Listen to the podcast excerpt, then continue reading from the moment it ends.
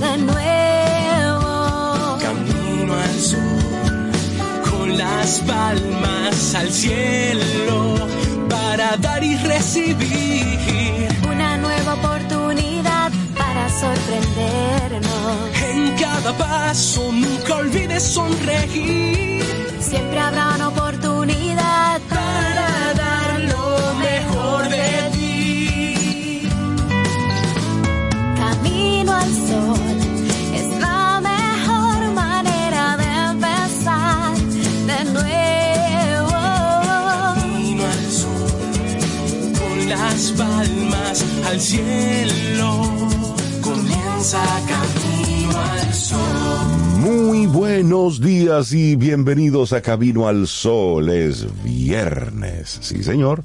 Es viernes y estamos a 27 de octubre año 2023. Buenos días, Cintia Ortiz, Obeida Ramírez y a todos nuestros amigos y amigas Camino al Sol oyentes. ¿Cómo están ustedes? Buen día. Ay, yo estoy muy bien, agradecida de, tú sabes, de uno despertarse hoy, aunque con una gripecita que tenga alguien por ahí, pero saber que, que en sentido general uno está bien. Estoy contenta, hoy es viernes, estoy aquí con ustedes, ¿qué más pedir? ¿Qué más pedir? ¿Qué más pedir ahora, Sí. en este momento? Estoy bien, Me ah, y con un café aquí, que Ya. no traje, que me Recién- brindaron. Recién. Claro. Dime tú, yo soy una privilegiada realmente. Es más salud por eso. Salud, Sí, mira, café, Salud por eso. Sí. tres tazas camino. Eso, y Cintia, te escucho mucho mejor hoy. Me siento mucho mejor hoy, sí, me Se siento te mucho nota, ¿eh? mejor. Sí, el En los semblante y todo, la y- cara, el y en la semblante. voz. Y la voz también. Qué bueno. Todavía no estoy a punto, pero sí, me Sí, siento pero- mucho mejor. Qué bueno. Sí, gracias. por notarlo, por preguntar. No, y gracias a todos los Camino al Sol oyentes que se mostraron realmente preocupados. Sí, y de hecho, que nos los- enviaron mejunje, Sí, sí, sí. recetas, Remedios caseros. buenos, buenas vibras. Buenos deseos. Sobre todo eso, y también, y también algunos que nos recomendaron, bueno, lo que, lo que debe ocurrir en momentos como estos, ir al médico. Y, y así lo hicimos ayer. Sí, hay que ser Así respetuoso de esos Ah, deseos. sí, de esos deseos. De esas sí, invitaciones. Claro, sí, así yo que- estoy de acuerdo. E- e- Ella sabe quién es y desde Sí. Camino al Sol le mandamos un gran abrazo. Gracias por, gracias por ello. mandaron para el médico. Sí, nos mandaron para el Ah, hay médico. gente y ayer, buena en la y vida. estuvimos, sí, sí, sí, gente que cuida a uno. Que le dice, Sí. oh, pero mira, es verdad, hay que ir al médico, eso es lo que sí, sí. sana. Hay gente, hay gente que te cuida. Sí, Sí, sí, así sí. que gracias por ello. Mucha gente. Qué bueno tener gente que cuide a uno. Y así arrancamos Ay, nuestro programa Camino al Sol, recordándote que te invitamos a que compartas los contenidos que desde Camino al Sol vamos generando. Cada día tenemos entre tres y cuatro entrevistas que entendemos son, son de valor, con, con colaboradores, con invitados muy especiales que traen esos, esos contenidos y esos temas, de esos que nos salen en los titulares, de esos que son atemporales y que son tan necesarios para nuestro día a día. Así es que puedes entrar en nuestra página web que es caminoalsol.do donde cada día en la tarde, pues ahí colocamos el programa completito grabado y también las diferentes entrevistas para que puedas escucharla tanto en nuestra plataforma como en Spotify. Y algunas de esas entrevistas, bueno, pues la tenemos en video, la tenemos grabadas en nuestro canal de YouTube, en Camino al Sol Radio. Así es que ahí están todas las coordenadas de cómo puedes conectar con los distintos contenidos de Camino al Sol. Hay en YouTube para que nos vean así de vez en cuando Sí, o sea, en, la, en, la, en la pantalla. Eh, Las de esta semana no aplican. Ok. Bueno, vamos No, a no, compartir. No, todas esta- las esta facetas. semana no, eso fue un paréntesis. Todas las facetas, Cintia. Ustedes se ven lindos como quiera con su gripe. ¿eh? Con esa nariz roja, así. Sí, claro, parecen de Navidad. ¿Cómo se llama el reno que tiene de? Rufo. Ah, Ru- Rudolf, al Rufo. Ah, Es- ese es- mismo, Ese mismo. saben, ese mismo. Bueno, la curiosidad nos lleva a las puertas del conocimiento, pero la esperanza nos lleva a cruzar el umbral. Esa es la actitud Camino al Sol del día de hoy. Qué bonito. La curiosidad nos lleva a las puertas del conocimiento. La esperanza nos invita a cruzar ese umbral. Ay, sí, me gusta, me gusta. Sobre todo la primera parte de, de la curiosidad y el, el conocimiento que se va adquiriendo por ser curioso. Sí, Sí, es que sí. todo, todo comienza a desvelarse cuando Ay, tienes una rico, pregunta. ¿eh? Sí, sí, ¿Y por sí. qué tal ¿Y por qué? cosa? ¿Y por Sí, qué? sí, sí. Los Sí. niños que preguntan mucho el por qué y los, los adultos nos desesperamos a veces. Sí, Sí, porque- Pero están Pero tú sí descubriendo el mundo. preguntas, Pero la desesperación, ¿tú sabes por qué es? ¿Será que no tienen la respuesta? Chan, chan, adecuada? chan. Algo así. No se la saben. Y en vez de ser honestos, decir, mi hijo, no, no me la sé. Exacto. Ven, vamos a buscarla juntos. Pero también es porque empequeñecemos, Sí. empequeñecemos algunas cosas que nos parecen tan obvias que, que por qué se pregunta. Pero tú como adulto ya lo sabes y lo tienes como integrado. Y el niño, que no lo sabe precisamente, Que realmente no lo sabe. Porque quiere saberlo. Cuando ve Sí. una, qué sé yo, un arco iris y, y por qué el arco iris tiene siete colores. De repente tú no sabes la respuesta, pero también para ti es como tan obvio. Ah, o sea, Claro. tiene siete colores y punto. No, y a mí lo lindo es buscar juntos las respuestas. En la obviedad Sí. nosotros a veces eh, eh, pe- perdemos ese tema, ese sentido de, de la magia. Y también, Cintia, en la línea que tú dices, no le damos importancia a veces a los niños, a sus preguntas, a lo que hacen. Como que un muchachito, un niño ahí inventando, hay que poner atención porque Claro. ahí hay mucha información sobre Claro. ese niño, esa niña. Y recuerda esa, eh, eso que comentamos en alguna ocasión. Imagina que tu niño o tu sobrinito no es más que un visitante, es decir, es una tierra. persona nueva a la tierra. Que depende de ti en gran parte. Entonces de comienza llegar a la tierra, lo cual es cierto. Claro, entonces y, y tiene curiosidad Y comienza a preguntar. Entonces comienza tú a darle eh, a darle respuestas y lo que tú no sabes, ven, vamos a buscarlo juntos que no lo sé. Eso debe ser maravilloso. Y abre un espacio de conversación distinta y un relacionamiento distinto con ese niño. Así es. Así es que nuestra intención del día, nuestra actitud camino al sol, la curiosidad nos lleva a las puertas del conocimiento, pero la esperanza nos invita a cruzar, a cruzar el umbral. Cintia, tos y yo caminando Un por, chin, la un chin, un chin. por ahí vamos. Un chin para ir más Sí, o sí, menos sí, para todavía. que no. Hoy es Día del Patrimonio Audiovisual. Día Mundial del Patrimonio Audiovisual. Me encanta Ay, eso. me Ay, ay, encanta. Las películas, el cine, los programas de radio, de televisión, grabaciones de audio, video, son documentos que guardan información importante para la memoria histórica de los pueblos y del mundo. Son parte de nuestra identidad como sociedad. Y forma parte de esta cultura pop. Sí, de esta cultura de sí. este tiempo. Y es por eso, y entendiendo la importancia de concienciar, salvaguardar y proteger los documentos audiovisuales, que la UNESCO proclamó este día, 27 de octubre, como Día Mundial del Patrimonio Audiovisual. Y esto ocurrió durante una conferencia general de la UNESCO en el año 2005. La fecha fue escogida para conmemorar la aprobación de la recomendación sobre la salvaguardia y conservación de las imágenes en movimiento, aprobada en 1980, así se llamaba. Bueno, ¿y por qué proteger estos documentos audiovisuales? Es que con el avance de la tecnología, señores, todo está en la nube. Ustedes se imaginan un día despertar y, oh, se fue la nube. Sí. Estamos en cero otra vez. Sí. Mira, eso. Sí, es eso. verdad. Imagínate que de repente no hay nada. ¿Te sabes tú los números de teléfonos habituales a los que. Yo no me lo sé. Con la gente que tú conectas? Que es lamentable. sencillo. Imagínate que todos tus correos electrónicos des- desaparezcan de un momento a otro. Y tus ejemplo. contactos del celular, ¿cuáles números te sabes? ¿El tuyo y el de alguien más? Sí. Yo recuerdo que era una costumbre que en todas las casas estaba el álbum, el álbum de fotografías del Exacto. primer Sí. año, de los cinco. Ya, De la no graduación, ya yo creo de la que no se boda. hacen álbumes físicos, Físicos, son digitales no, todos. la mayoría, Si tú sí. pierdes eso, pierdes la memoria de una familia, de, de una generación y cuidados y más. Y de hecho ahora mismo tenemos cantidades de gigas de Ay, fotografías. unas fotos y por lo general son fotografías que no volvemos a ver. Es decir, vamos a un concierto y hacemos fotos, hacemos videos y nos pasamos las dos horas haciendo fotos y videos. Entonces, no disfrutamos del concierto Sí. porque estábamos en, un- en una acción de, de estar ¿m? captando ese momento, pero luego no hacemos nada con eso. Ah, bueno, lo publicamos en las redes Pero sociales. en el momento. Pero eso es se pierde también. En el momento y ya. Exactamente. Es verdad, Entonces, es verdad. por eso es tan importante la protección de los documentos audiovisuales. Yo me pregunto, en el futuro, cuando esté, entra, cuando esté alguien con una escobillita tratando de desempolvar esta sociedad, ¿qué va a encontrar? Mm. ¿Qué va a descubrir de nosotros? Porque mira, en Irak encontraron, eh, mostraron ayer un toro alado Un toro alado. de más de 2.500 años de antigüedad. Sí, una, una escultura Una de un escultura. toro alado con un nivel de detalle y de Pero una belleza cosa estética. Preciosa. Y entonces ayer lo mostraron mío. con un nivel de detalle precioso. Ojalá que no, luego no le den un que no le bombazo a eso. bombazo, sí. Ay, ay, ay, eso es qué Sí, terrible. pero entonces de esta sociedad, de, de esta, de la moderna. de no. esta moderna, ¿qué va la a quedar? nube, y si la nube se fue, ese es nuestro patrimonio. Sí. Por eso hay que proteger los sabes que hay documentos un- audiovisuales. Hablando de, de esos audiovisuales, aunque esto no es realmente un audiovisual en su esencia, pero a mí me fascina, por ejemplo, la historia de la piedra de Rosetta. Ujú. Fue una piedra que encontraron, bueno, una piedra eh, gris, como del tamaño de una maleta, de esa maletita que uno lleva. Sí. Y ahí hay una serie de, de jeroglíficos de, de la historia, ya tú sabes, eso es cuando te, Teodosio, una de esa gente, es como un trozo de, de granito que ahí presenta historias, porque llegaron, han estado descifrándolo.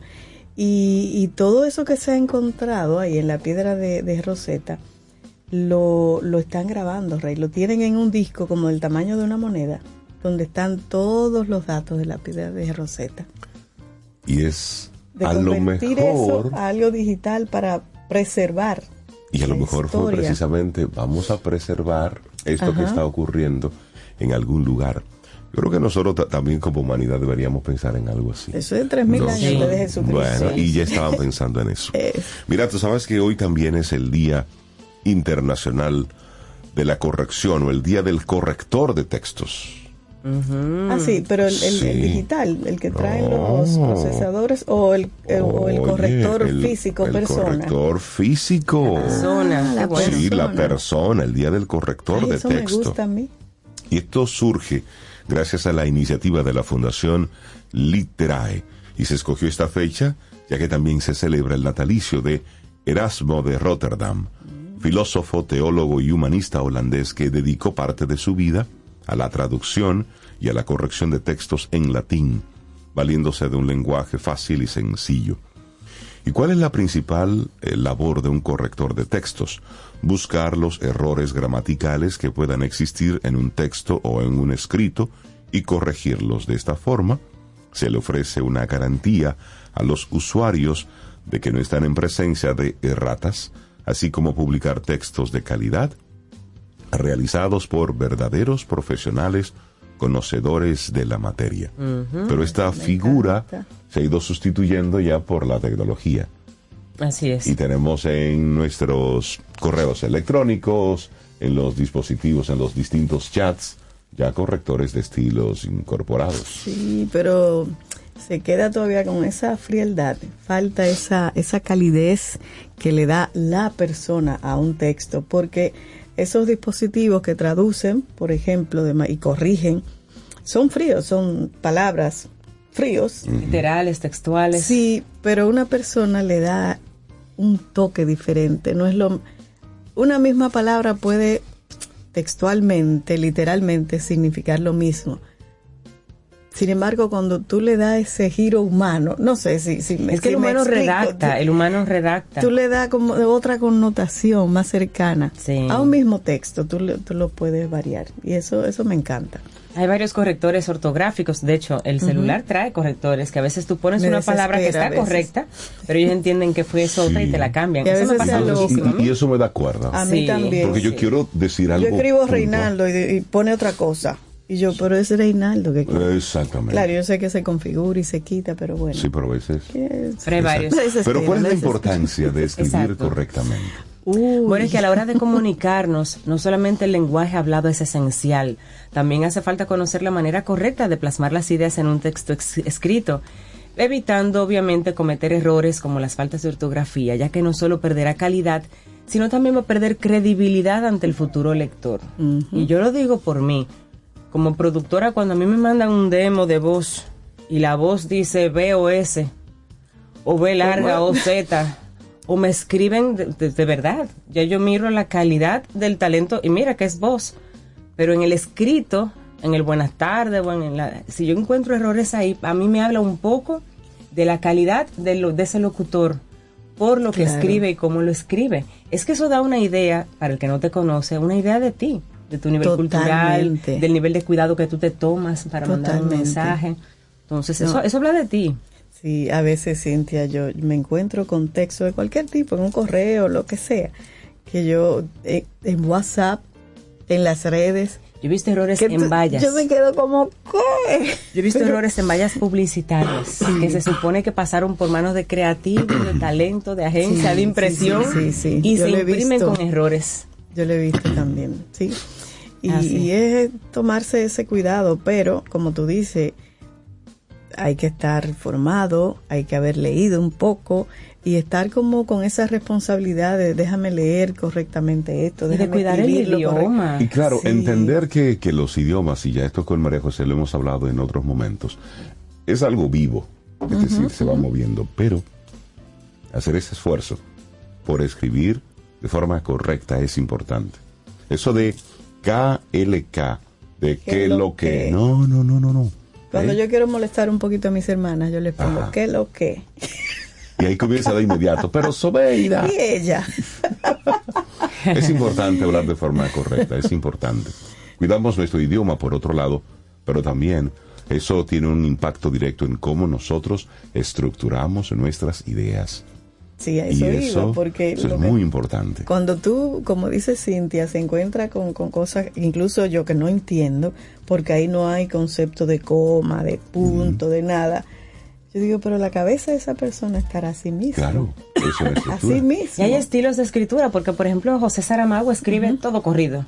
Él Y es tiene- él leyendo, tiene pero libros. ese es su estilo. Claro, por eso es un... Eso que, es intencional. que reta Exacto, es la inteligencia del lector. Así Sí, es, así y es. él lo hace porque él todo lo demás se lo sabe. Exacto. Lo hace intencionalmente. Y Mira, mandarle un gran abrazo a doña Ida Hernández que me dice, bueno, yo soy correctora editorial. Uy, la verdad es que hay un día para todo, así que doña Ida sí. Felicidades. en su día. felicidades Le voy a dar a, corregir mi libro. ah, bueno, ahí está. Ya estamos a ese nivel, sobre. Lo tengo en la cabeza. Falta, Tengo falta que ese, pasarlo a la, ese a ligero detalle. derecha. Bueno, estamos aquí en este Camino al Sol, 7.19 minutos. ¿Te parece si vamos con música? Por favor. Ay, yo creo que sí, como que es bueno esta música y vamos a empezar esta canción, no sé, me lleva como años y me da nostalgia porque me gusta mucho. No sé, me causa una sensación bonita como de así de la juventud. Digo yo, A ver, porque dime. la oía en la juventud, Ya. más vieja que yo esa canción. ¿Se acuerdan de Dimensión Latina? Ay, ay, No. ay. Yo, yo no me acuerdo de eso. ¿Te gusta, Rey? Ay, Pero Cintia, ¿dónde estaba Cintia Rey? Mm. Tú y yo andábamos juntos, ella Sí, yo estaba Dios en dónde. Estaba en otro En lado. otro que planeta. recogerla por ahí. Ay, a bailar esa. Me, me encanta esa canción, no sé por qué. Así iniciamos. Ay, lindo día. Ni la voy a presentar. Sí, sí, es, es camino Esa al es, sol. es. es camino al sol.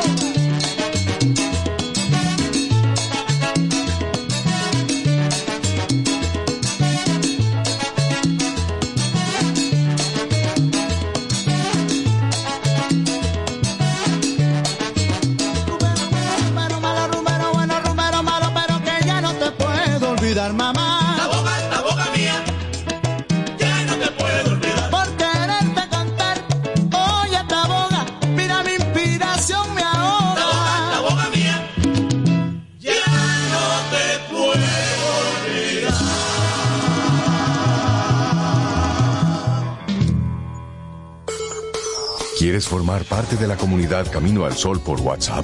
849-785-1110. Camino al Sol.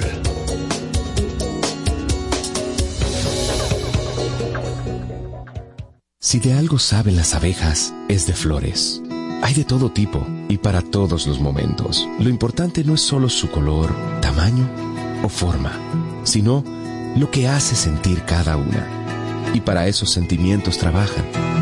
Igual que el Banco Central, que trabaja para hacer florecer la economía y que sientas estabilidad.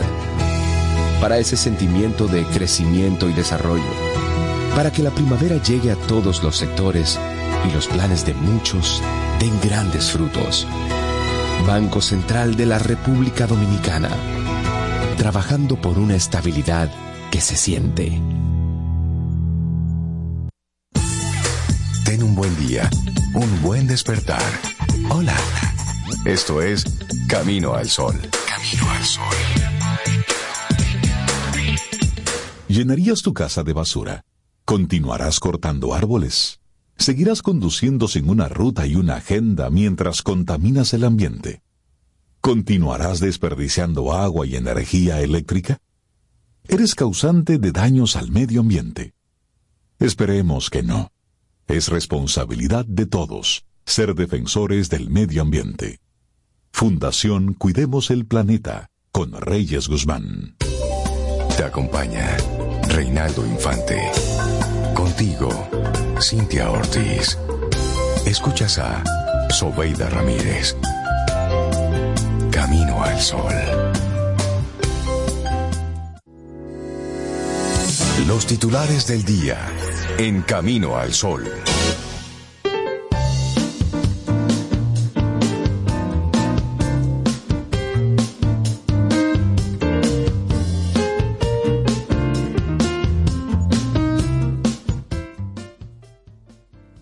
La adversidad tiene el don de despertar talentos que en la prosperidad hubieran permanecido dormidos. Horacio.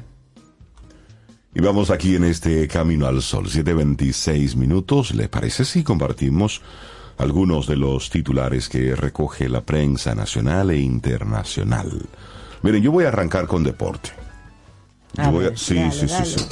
Ay, ay, ay, pero Pero hay hay que- Esto como- es fiesta que yo estoy, celebro por todos lados. Sí, hay como una eso. musiquita por ahí. Sí, tú Sí, sabes sí, sí, música sí, pero es esa, esa musiquita dentro, sí pero- está chévere porque arranquemos los titulares con algo bueno. Buenísimo. En Santiago de Chile 2023, una corona más. Las reinas del Caribe lo hicieron otra vez. Las dominicanas, su corona lograda en Lima 2019, acaban de agregar su éxito en Chile 2023. Lograron su presea dorada tras disponer 3-0 a Brasil. Sí, oyó bien. 3-0 a 3-0 a Brasil. Wow. En el partido final del evento de voleibol que fue celebrado a casa llena en la arena Parque O'Higgins. Entre gritos, aplausos de sus simpatizantes, las dominicanas se convierten en el primer equipo con al menos dos preseas doradas seguidas en Panamericanos desde que Cuba estableció su hegemonía desde inicio de los 70 hasta finales de los 90. Las quiqueyanas dispusieron en los tres sets con marcadores de 26-24, ese fue bien apretadito, Sí. 25-16 y 25-19 un fuerte ataque que estuvo encabezado por las hermanas Brayelin y Gineiri Martínez, así como de Gaila González, provocaron que el plantel dominicano se recuperara de un inicio por debajo y alcanzara esta nueva proeza. Así es que para las reinas es el tercer oro que alcanzan en su historia en los Panamericanos. Lo habían conseguido en el 2003 tras su victoria en cinco sets frente a Cuba. Eso fue aquí, en el 2003, eso sí, sí, sí. También en el 2019, cuando dispusieron 3-1 de Colombia, y luego ahora con Brasil, 3-0. Sí, a Brasil, 3-0. Así es eso que es- esas son muy buenas noticias. La verdad que para el esas reinas del Caribe nos han dado momentos muy De mucha gloria. de mucha Sí, alegría sí. y como que le sube, la- le sube a uno la autoestima como, como dominicano. Qué bueno, qué bueno. Tú sabes que con el tema de las reinas del Caribe, no entiendo por qué todavía algunos eh, medios de comunicación no entienden la importancia de estos partidos. Y cuando hay juegos de las reinas del Caribe, uno tiene que volverse loco Buscando. a ver dónde es que los va a ver. Entonces sería chévere que haya como algún canal, alguna marca que diga, hay de juego de las reinas del Caribe. Pues miren, se va a transmitir Que se por tal canal en, en la, en, la- en el canal, estatal, nacional, claro, que se pare todo para que podamos disfrutar, porque a veces cuando tú ves esto y solamente te enteras por los titulares, ¿tú sabes lo emocionante Sí. que un juego de voleibol? Sí. ¿no? Y por ejemplo, con lo que sucede con la pelota, que la gente se reúne en casas, en parques, Claro. donde sea, a disfrutar y a compartir, eso debería pasar. Estoy totalmente de acuerdo Por supuesto, contigo. es decir, el Estado debe asumir que el- donde vayan a jugar a Reina del Caribe, Sí. se detiene la programación y vemos el Como juego marca en país vivo. que son. Sí, por supuesto. mira, y ganaron invictas. No perdieron, creo, ante ningún otro país. Eso hay que perdieron algunos sets, pero, pero invicta. Qué Exacto. bueno, qué bueno. Bueno, bueno, tengo que irme a otra noticia. Sí, vamos, vamos ya a las otras noticias. Podemos repetir eso al final. Al, al final, al final. El gobierno regularía empleo de los haitianos en construcción de obras. El gobierno dominicano asumió una serie de compromisos en el Pacto Nación por la Crisis de Haití que firmó este jueves junto a académicos y representantes de las organizaciones políticas sin la presencia de los grandes partidos de oposición. El presidente Luis Abinader firmó el documento con el que su administración se comprometió a organizar de manera integral la inmigración haitiana y la contratación de esa mano de obra. También a hacer reformas en la zona fronteriza para potenciar su desarrollo. Uno de los artículos manda a cesar a la brevedad posible y de manera ejemplar la contratación de mano de obra haitiana en condiciones migratorias contrarias a la ley en obras o actividades del gobierno central, los organismos autónomos y descentralizados y de los municipios. Para el ingreso de inmigrantes que sirvan de mano de obra, se establece que el Consejo Nacional de Migración otorgue permisos según cuotas de admisión anual por sectores de actividad. Para eliminar la necesidad de estos trabajadores, manifestaron la intención de fomentar con los sectores empresariales la generación de compromisos de transformación productiva y la subsiguiente incorporación progresiva de la mano de obra dominicana en aquellos sectores donde se ha experimentado un proceso de desnacionalización de los mercados laborales. Por su parte, los empresarios respaldan y piden despolitizar. Importantes representantes del sector empresarial del país calificaron de positivo el Pacto de Nación por la crisis de Haití. Celso Juan Marrancini, presidente del Consejo Nacional de la Empresa Privada, CONEP, consideró que el tema haitiano debe ser abordado como país y con unificación de criterios debido a que es una amenaza permanente. Ahí está. Bueno, y el Congreso Aprendo 2023 busca fortalecer integración de las familias a la escuela. Esta actividad organizada por el Banco Popular y Educa también se enfoca en la profesion- profesionalización del docente, de los maestros. Maestros profesionales, familias comprometidas. Es el tema que convoca este año el Congreso Internacional de Educación Aprendo 2023, que auspicia el Banco Popular Dominicano y Acción Empresarial por la Educación, Educa.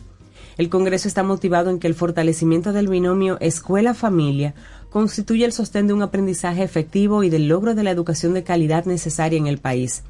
En tal contexto, se abordó el papel del hogar como socio estratégico en el aprendizaje de los estudiantes y cómo los educadores deben apoyarse en la familia.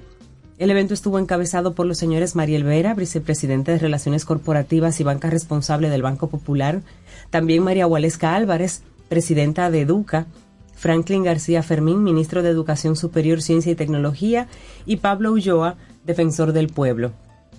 Y básicamente los organizadores explicaron que el involucramiento de la familia es clave para asegurar un mejor nivel de desempeño de los estudiantes en todos los niveles de enseñanza. La presidenta de Educa resaltó que la organización procura el objetivo de que la familia regrese al entorno de la escuela y se convierta en un socio del aprendizaje. Los niveles de aprendizaje que hoy registran las pruebas nacionales, regionales e internacionales siguen mostrando una gran oportunidad de mejora para nuestro país. Palabras textuales de María Waleska Álvarez. De ahí que en Educa creemos firmemente en el profesionalismo, en la meritocracia y en la dedicación de los maestros dominicanos, así como en la necesidad de continuar fortaleciendo sus competencias para alcanzar la tan anhelada calidad educativa. En tanto, la vicepresidenta del área de Relaciones Públicas y Banca Responsable de Banco Popular expresó que el Banco Popular presta la educación de calidad forma parte de su visión sostenible y subrayó la importancia del Congreso de este año para motivar el trabajo conjunto entre educadores y familias. Sin el trabajo aunado de estos dos actores protagónicos, no será posible que la educación en nuestro país logre el salto de calidad que tanto ansía la sociedad dominicana. Esas fueron las palabras textuales de Mariel Vera. La presidenta de Educa criticó a la Asociación Dominicana de Profesores, a la ADP, porque a pesar de suscribir acuerdos para no paralizar la docencia, continúan haciéndolo. Dice ella, por razones menores y carentes de ningún sentido para vulnerar el derecho de todos los niños, niñas y adolescentes a recibir una educación de calidad. Y ella aprovechó para hacer un llamado a la ADP a honrar esos compromisos con las familias dominicanas. Dice ella, y es que debemos recordar que el 4% es una victoria de nuestra sociedad, de nuestras comunidades, y que a su vez recordemos que es la sociedad la que hace un importante esfuerzo por invertir ese 4% en la educación. Claro. Sí, porque sale de las arcas de todo el mundo, de Del los de, impuestos. de cada quien. Así Por es. esto también hacemos un llamado a los padres y tutores a defender el derecho que les asiste de que se cumplan los compromisos asumidos con todos los niños del sistema educativo. Claro, y solamente para que usted entienda un poco, y ya lo decía el director ejecutivo de Educa, Darwin Ca- Caraballo, en los últimos 10 años el sistema de educación ha recibido algo así como 4 mil millones de pesos. No, billones. Billones. 4.8 billones. Sí. Señores, Rey, Cintia. 4.8 Y los billones de pesos. Para que los niveles de, los en, en los niveles. exámenes, en las pruebas internacionales, sigamos cerca de, de- de lo que estábamos. Entonces, entonces Ay, hay que mostrar el descontento. Sí. ¿Dónde Sí. está yendo eh, ese, a, a parar ese dinero que no se está traduciendo en la calidad educativa? Así es. Habría que revisar la estrategia que se está Por usando supuesto. para, para eso, digo yo. Nos vamos ahora al plano internacional. La Fuerza de Defensa de Israel informaron que llevaron a cabo una incursión selectiva con ataques en el norte de Gaza la noche del miércoles. Esta no es la anunciada, la invasión terrestre que desde hace dos semanas Israel dijo que llevaría a cabo en Gaza, pero se informó que la incursión del miércoles fue una preparación para las próximas etapas de combate. En el operativo se utilizaron bulldozers bl- blindados. Desde el ataque del 7 de octubre de Hamas contra la población israelí que dejó más de 1.400 muertos y más de 200 personas tomadas como rehenes, Israel ha estado dejando y realizando una campaña masiva de bombardeos sobre Gaza que ha dejado más de 6.500 muertos. El miércoles, en un discurso televisivo a la nación, el primer ministro israelí, Benjamín Netanyahu, reiteró que llevaría a cabo una invasión terrestre en la franja de Gaza, pero no dio los detalles sobre los plazos. Y al final, solamente vamos, lamentablemente, contando muertos. Sí, y hay, hay dolor de ambos lados. Por supuesto. Y lamento compartir esta noticia, pero para ver qué es lo que está viviendo esa zona de- del mundo. Muere la esposa, dos hijos y el nieto del periodista jefe de la cadena Al Jazeera en Gaza en un bombardeo. Ay, ay, ay. En un bombardeo. La familia de un corresponsal Al Jazeera murió en un ataque aéreo israelí en la franja de Gaza, informó esa organización de noticias. A través de un comunicado, Al Jazeera aseguró que la esposa de Wael al-Dagduk, su hijo adolescente, su hija pequeña y un nieto perdieron la vida en un campo de refugiados en el centro de Gaza llamado Nauseirat. El periodista y su familia se habían trasladado hasta allí luego de que Israel ordenara la evacuación de más de un millón de personas desde el norte debido a la acción militar en curso. Desde el ataque del 7 de octubre de Hamas contra la población israelí, que dejó más de 1.400 muertos y durante el cual más de 200 personas fueron secuestradas, Israel ha estado realizando una campaña masiva de bombardeo sobre Gaza que ha dejado más de 7.000 muertos. Al Jazeera señaló que la casa del periodista, quien es el jefe de la oficina árabe de la cadena de, la cadena de noticias en Gaza, fue atacada en el campamento de Nauseirat, donde habían buscado refugio después de ser desplazados por el bombardeo inicial en su vecindario. Aseguró además que otros miembros de su familia están bajo los escombros. En imágenes transmitidas por Al Jazeera se vio a Al-Dagduk ingresando al hospital de los mártires de Al-Qaza en Deir al-Balak para ver a sus familiares en la morgue. Se le mostró agachado, llorando y tocando el rostro a su hijo Mahmoud, de 15 años, quien estaba en el último año de la escuela secundaria. Al salir, el corresponsal dio declaraciones a Al Jazeera diciendo no hay ningún lugar seguro en Gaza. Wow. Es un, es un hecho muy lamentable. Y solamente, eh, como decía, contando los, los fallecidos y cuando se le pone rostro, entonces esto se siente distinto. Mira, Horrible. cerramos este momentito de información con un reconocimiento que hizo el Banco de Reservas a 12 periodistas Ay, sí. que fueron reconocidos la noche de este jueves en el libro Reservas del Periodismo Dominicano del Banco de Reservas, en el que se recoge la historia del periodismo a través de la trayectoria de estos profesionales. La obra es un reconocimiento para profesionales del periodismo que se han destacado por su respaldo a las causas sociales y defensa de los derechos humanos. Entre estos periodistas está el director del periódico Listín Diario, Miguel Franjul, quien compartió para el escrito parte de su trayectoria en el decano de la prensa nacional. También eh, se reconoce la trayectoria de don Uchilora, de Juan Bolívar Díaz, de Margarita Cordero y Ramón de Luna. De igual forma se recoge la trayectoria de Altagracia Salazar, Percio eh, Maldonado, Carlos Manuel Estrella, Dani Alcántara, Nuria Piera, Fausto Rosario y Bienvenido Álvarez Vega. Así es que un reconocimiento ¿ve? muy válido, muy válido a estos periodistas que han estado ahí por décadas Sí, sí. Sí, haciendo, haciendo un trabajo en beneficio de la, de la sociedad. ¿Mm? Así cerramos este momentito de informaciones. Son las 7:40 minutos. Así es. Bueno, y continuamos aquí con información y vámonos con Fito Páez y esto, al lado del camino. Así seguimos.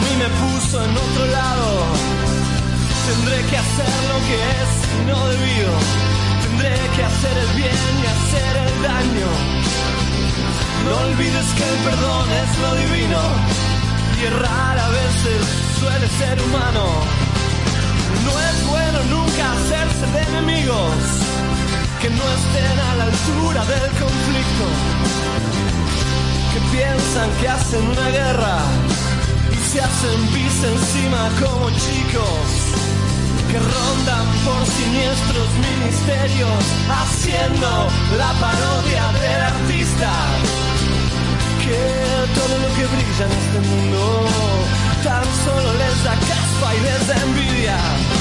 Yo era un pibe triste y encantado de Los libros, las canciones y los pianos, el cine, las traiciones, los enigmas. Mi padre, la cerveza, las pastillas, los misterios, el whisky malo, los óleos, el amor, los escenarios, el hambre, el frío, el crimen, el dinero y mis diez días me hicieron este hombre enredado.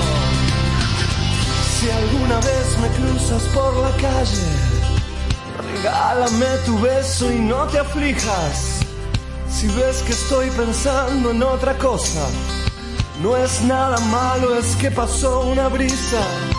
la brisa de la muerte enamorada que ronda como un ángel asesino. Mas no te asustes, siempre se me pasa. Es solo la intuición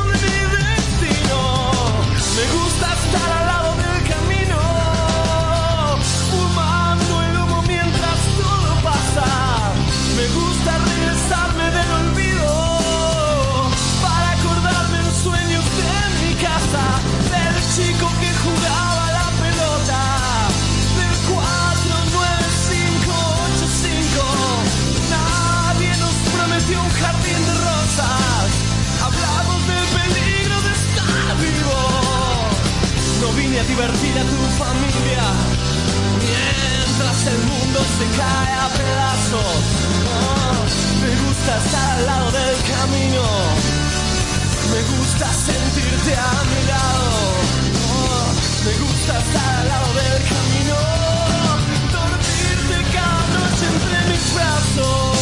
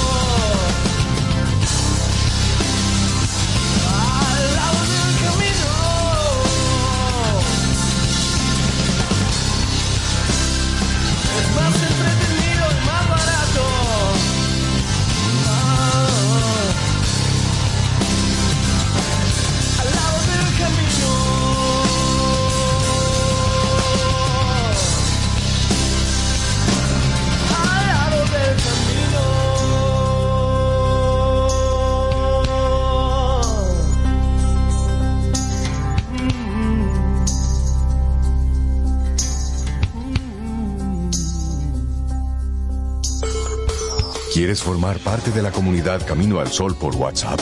849-785-1110. Camino al Sol.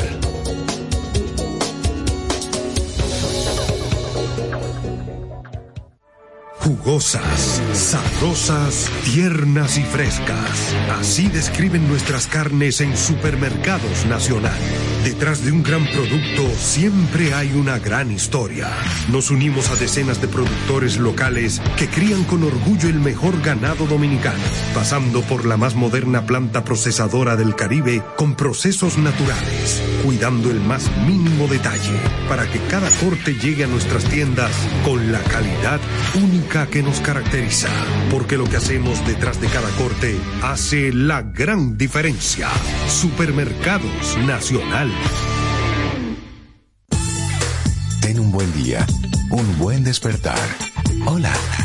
Esto es Camino al Sol. Camino al Sol.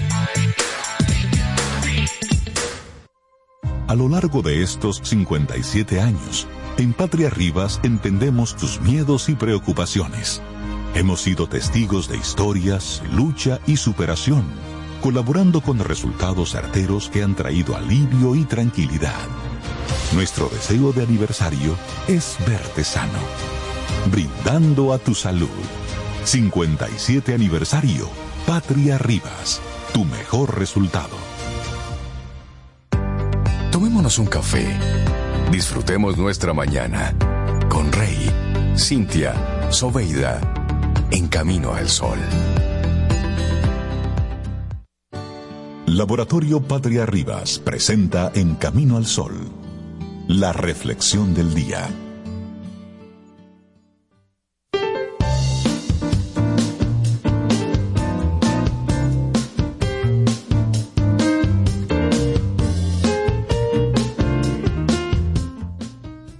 ¿Conoces el segmento Quien Pregunta Aprende con Escuela Sura? Es un espacio auspiciado por nuestros buenos amigos de Seguro Sura República Dominicana y estoy buscando traer conocimiento para todos, para que juntos nos abramos a las realidades del mundo de hoy y sobre todo del mundo que viene por ahí, del que se está armando con la IA y todo eso. Bueno, espera la próxima entrega y mientras tanto, un buen consejo que nos dicen ellos, asegúrate de vivir. Quien pregunta aprende con Escuela Sura. Me gusta eso. Asegúrate de vivir. Le agregaría vivir bien. Y vivir bien. Sí. Sí, mira, y a propósito de esto, aprovechar estos, estos momentitos para mandarle un gran abrazo a nuestra productora Loandri Álvarez. Ah, sí, sí. Eh, por un lado, eh, darle desde Camino al Sol nuestro más sentido pésame por el fallecimiento de su abuelo. Es abuelito, sí, sí. sí. Así es que te mandamos un gran abrazo, Loandri, de verdad que sí. Sí. Y nuestra solidaridad y paz a su alma. Y recordarlo así como, como vivió, con todo ese dinamismo, y a la familia esa, esa tranquilidad de que hicieron lo que, lo que podían hacer. Así, Así es. es, Un así abrazo para los Te mandamos, te mandamos nuestro abrazo solidario desde aquí. Así es. Sí, a sí. ti y a toda tu familia, Por querida supuesto. Loandri. Claro. Bueno, sí. entonces vamos con nuestra reflexión para este día. El efecto Pandora. Mm. Las personas siempre mantenemos la esperanza. Y es Sí, verdad. Qué bueno, sí, verdad. sí, sí. El efecto Pandora explica un don indudable que define a la propia humanidad. Aún en medio de la adversidad más compleja y asiaga, las personas conservamos en el fondo de nuestro ser un recurso, un bote salvavidas, una raíz difícil de arrancar, la esperanza. El hecho de que esto sea así no es casualidad, sino una estrategia casi instintiva de nuestro cerebro que busca mantener nuestro ánimo a flote incluso en las peores circunstancias. Bien es cierto que en ocasiones este regalo pierde su estela, que se queda muy al fondo de nuestra caja existencial y apenas sentimos su calor y su empuje. Sin embargo, en la mayoría de nosotros está muy presente ese hálito esperanzado que nos ayuda a ver el presente con perspectiva. Es un resorte que nos coge de la mano para impedir que nos vayamos abajo susurrándonos palabras de confianza. Qué Así bonito. es, sí. sí, sí. Bueno, y Emily Dickinson definió precisamente la esperanza como una pluma que se posa en nuestra alma para cantarle canciones sin palabras. Qué belleza. Una pluma que se posa en nuestra alma para cantarle canciones sin palabras. Es muy elevada esa descripción. Tenía que ser, claro. Era para la célebre poetisa una melodía que nos mece y que nos empuja siempre a ir hacia adelante. Sin embargo, y aquí llega quizá el matiz más curioso, el efecto Pandora nos habla de algo más. Se trata de una capacidad que ha logrado también que rara vez nos rindiéramos como especie. Nuestra curiosidad. Uy, sí. El efecto Pandora, esperanza y curiosidad como mecanismos de salud mental. Qué mezcla tan Eso, interesante. Me gusta esa mezcla. Así es. Y todos conocemos la leyenda de Pandora. Y cuenta el mito que fue modelada por Hefesto y que Palas Atenea, la diosa de la sabiduría, lo ayudó. La crearon hermosa y le dieron inteligencia. Ahora bien, aquella joven fue dotada de vida y voluntad por un plan que Zeus trazó de antemano. Debía ser ofrecida a Epimeteo, hermano de Prometeo, el titán que le robó al dios del Olimpo el fuego sagrado. Cuando Epimeteo la vio, él quedó rendido por todas sus virtudes, pero Pandora llegó hasta él con un regalo de bodas envenenado. Era una jarra que contenía todos los males del mundo. Incapaz de resistirse, la muchacha no dudó en abrir la tapa de aquel objeto para saber qué había dentro. Y ocurrió. La enfermedad, la maldad, la codicia, el egoísmo y toda forma de desgracias se escamparon con el viento, llegando a cada rincón, a cada ciudad, a cada corazón mortal que nunca antes había conocido la penuria. En el fondo de esa tinaja solo quedó algo que Pandora pudo contener. ¿Saben qué fue? La esperanza. Hay quien ve en esa mujer el ejemplo de la imprudencia, de la desconfianza y la temeridad. Sin embargo, Zeus sabía muy bien lo que hizo cuando mandó la creación de esa figura mítica. Pandora representa entonces el hambre de saber y la curiosidad. Simboliza la transgresión y a su vez el deseo de supervivencia. Ella, como la propia humanidad, se define por el deseo de saber y por la conservación de un bien que nos mantiene a salvo, la esperanza. Qué bonito, me encanta. Sí, sí. Y el efecto Pandora nos dice que las personas somos curiosas por naturaleza y que a veces bordeamos el riesgo al dejarnos llevar por ella. Sin embargo, en ocasiones no tenemos otra opción.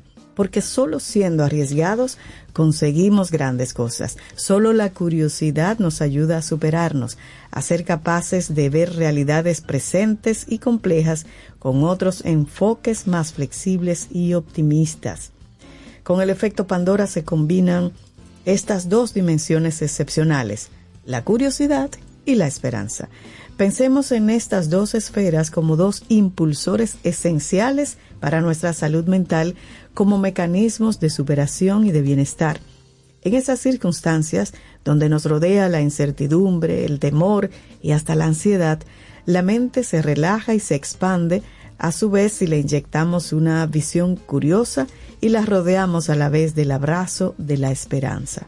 Qué bonito eso. Mira, hay un estudio llevado a cabo en la Universidad de Chengdu, eso es en China, describe el cerebro de una forma curiosa. Es una caja en la que siempre está integrada un componente especial, la esperanza. Ese elemento actúa como protector de la negatividad y el estrés y se localiza además en un rincón muy concreto de esa estructura cerebral. Es en la corteza orbitofrontal medial. Es en esta región donde el efecto Pandora se activa. Procesamos la información relacionándola con recompensas o ilusiones futuras. Y es aquí donde se localiza nuestra capacidad para motivarnos, para resolver problemas y situar metas a largo plazo. Los investigadores chinos definen entonces la corteza orbitofrontal medial como ese interruptor que actúa como protector, como salvaguarda de los pensamientos negativos e irracionales. Activarlo en momentos complicados debería ser nuestra mayor responsabilidad. Actívate. Sí, Ah. claro. Esperanza activada. Bueno, el efecto Pandora nos recuerda que esperanza no es solo mantener una visión positiva ante la vida, es hacer uso de un enfoque curioso y constructivo que busca solución a los problemas. Es entender que a veces fallamos, que las cosas se pueden complicar más de lo que pensamos, lo que no quita para que sigamos avanzando. Eso no debe detenernos nunca. Así es, y esperanza no es una actitud pasiva, es una herramienta activa que nos anima a movilizarnos a recordar nuestros significados vitales y a luchar por ellos. Vamos a tenerlo presente en tiempos complicados. No dejemos escapar eso que Pandora logró contener a tiempo en su tinaja como tesoro preciado para la humanidad, que fue precisamente la esperanza. El efecto Pandora. Las personas siempre mantenemos la esperanza. Un escrito de la psicóloga Valeria Sabater que compartimos aquí hoy en Camino al Sol. Laboratorio Patria Rivas presenta En Camino al Sol, la reflexión del día. Infórmate antes de invertir. Investiga el potencial de ganancias y las posibilidades de pérdidas de cualquier producto de inversión. Ejerce tus finanzas con propósito. Es un consejo de Banco Popular. A tu lado siempre. Ten un buen día, un buen despertar. Hola. Esto es Camino al Sol. Camino al Sol. En Autoferia Popular, montarse en un carro nuevo se siente así.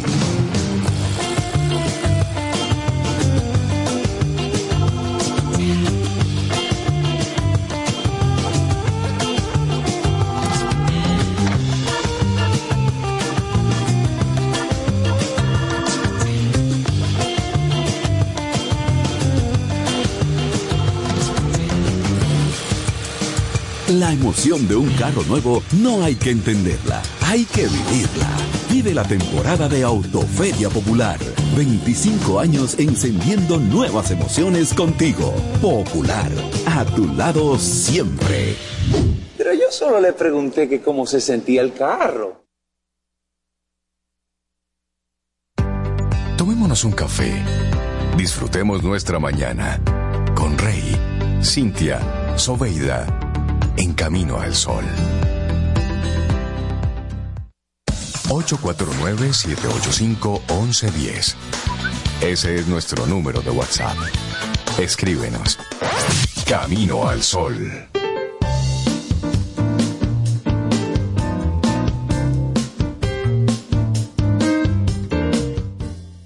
Nuestra mayor debilidad radica en rendirse. La forma más segura de tener éxito es siempre intentarlo una vez más. Yo diría, pero una vez más, inteligentemente. Por supuesto. Tomás Alba Edison. Sí, porque no es darle hacia lo loco, no, no, no. No, y otra vez, Después otra vez, otra vez es lo Eh, mismo. Exacto, incorpore y, y ahí va dándole. Sacarse así Sí, tú sabes que esta, ma- esta mañana me levanto así lleno de, de esperanza, Ajá. de entusiasmo. Ajá. Enciendo todo aquí en Camino al Sol, luego sigo encendiendo las distintas áreas de aquí de la oficina, Ajá. abro la puerta y doy un paso hacia la naturaleza, hacia la vida. Ajá. Y tuve que devolverme rápido porque estaba lloviznando. Y yo dije, pero- Y tú con esta gripe. y no yo con esta gripe, no, no, no, no. Harina, Y yo, harinita, pero, ¿no? pero ¿y ¿qué es esto? Entonces, había por ahí un, un aire polar que si venía, que no venía. Y yo, ¿dónde que está ese ese Entonces, aire? definitivamente hoy hay que hablar urgentemente con Jean Suriel, el poeta del tiempo, para que nos diga ¿Qué es lo que está? qué es lo que está pasando. Jean Suriel, analista meteorológico. Buenos días, amigo, ¿cómo estás? Muy buenos días, Reinaldo, Cintia, eh, Sobeida y la gripe que anda por allá también. A mí me ha Ay, ay, ay. el proceso gripal. y, sé, y sé que muchos de, de los radioyentes también estarán pasando por ese mismo proceso. Y, y eso es propio de, de esta transición de la época caliente, extremadamente calurosa que hemos vivido en los últimos tres meses, a la época fresca, porque recordemos que como estamos en el trópico, no podemos hablar de frío generalizado. No, es hay fresco. zonas en República, sí, por supuesto, hay, hay zonas en República Dominicana donde, por ejemplo, las temperaturas descienden bajo cero, pero es la zona más alta, la, la- la zona montañosa de mayor altitud, y ahí hablamos del Pico Duarte. Por ejemplo, en los últimos días se ha registrado una temperatura mínima de menos 2 grados Celsius en el Pico Duarte. Menos por dos en la este influencia. Exactamente, menos 2 grados Celsius. Y en la zona de Valle Nuevo estuvo entre 0 y 2 grados Celsius también en los últimos días por la influencia de una masa de aire polar. Aunque Este usted no lo crea. Miren, así mismo, aunque ustedes no lo crean, aquí en República Dominicana se registran esas temperaturas.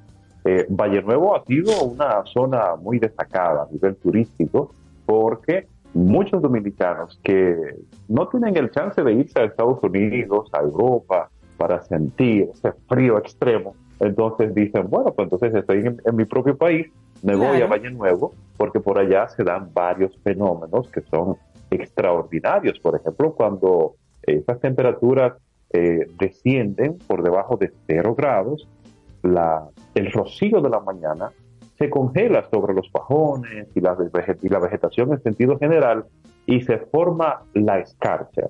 Eh, muchos le llaman la nieve dominicana porque eh, no hay condiciones aquí en nuestro país para que ocurran nevadas así como lo vemos en Estados Unidos, Canadá, Ujú. Europa. Pero tenemos esa condición atmosférica para que se pueda generar la escarcha en Valle Nuevo y en otros valles que están ubicados por allá en la zona montañosa de la cordillera central. Entonces, ahora tenemos en República Dominicana una masa de aire polar. Pero, ¿qué ha pasado con ese aire polar y un frente frío que andaba desde la semana pasada? Bueno, el frente frío no llegó al país. ¿Por qué? Porque todavía no es momento para que esos fenómenos meteorológicos desarrollen el impulso propio, natural, para llegar directamente a República Dominicana. Entonces, aquel frente frío de la semana pasada se debilitó sobre Bahamas y cerca de Bermuda, pero dejó el ambiente en esa zona bastante fresco, muy frío, y como tuvimos el tránsito de un huracán, eh, llegó a alcanzar categoría 2, estamos hablando de Tami, y ahora es un ciclón extratropical, eh, muy cerca de Bermuda. Entonces, ese fenómeno, con, con su campo nuboso, esa amplia circulación, empujó el aire polar hasta República Dominicana Pero qué mal. fuera de temporada. Qué terrible.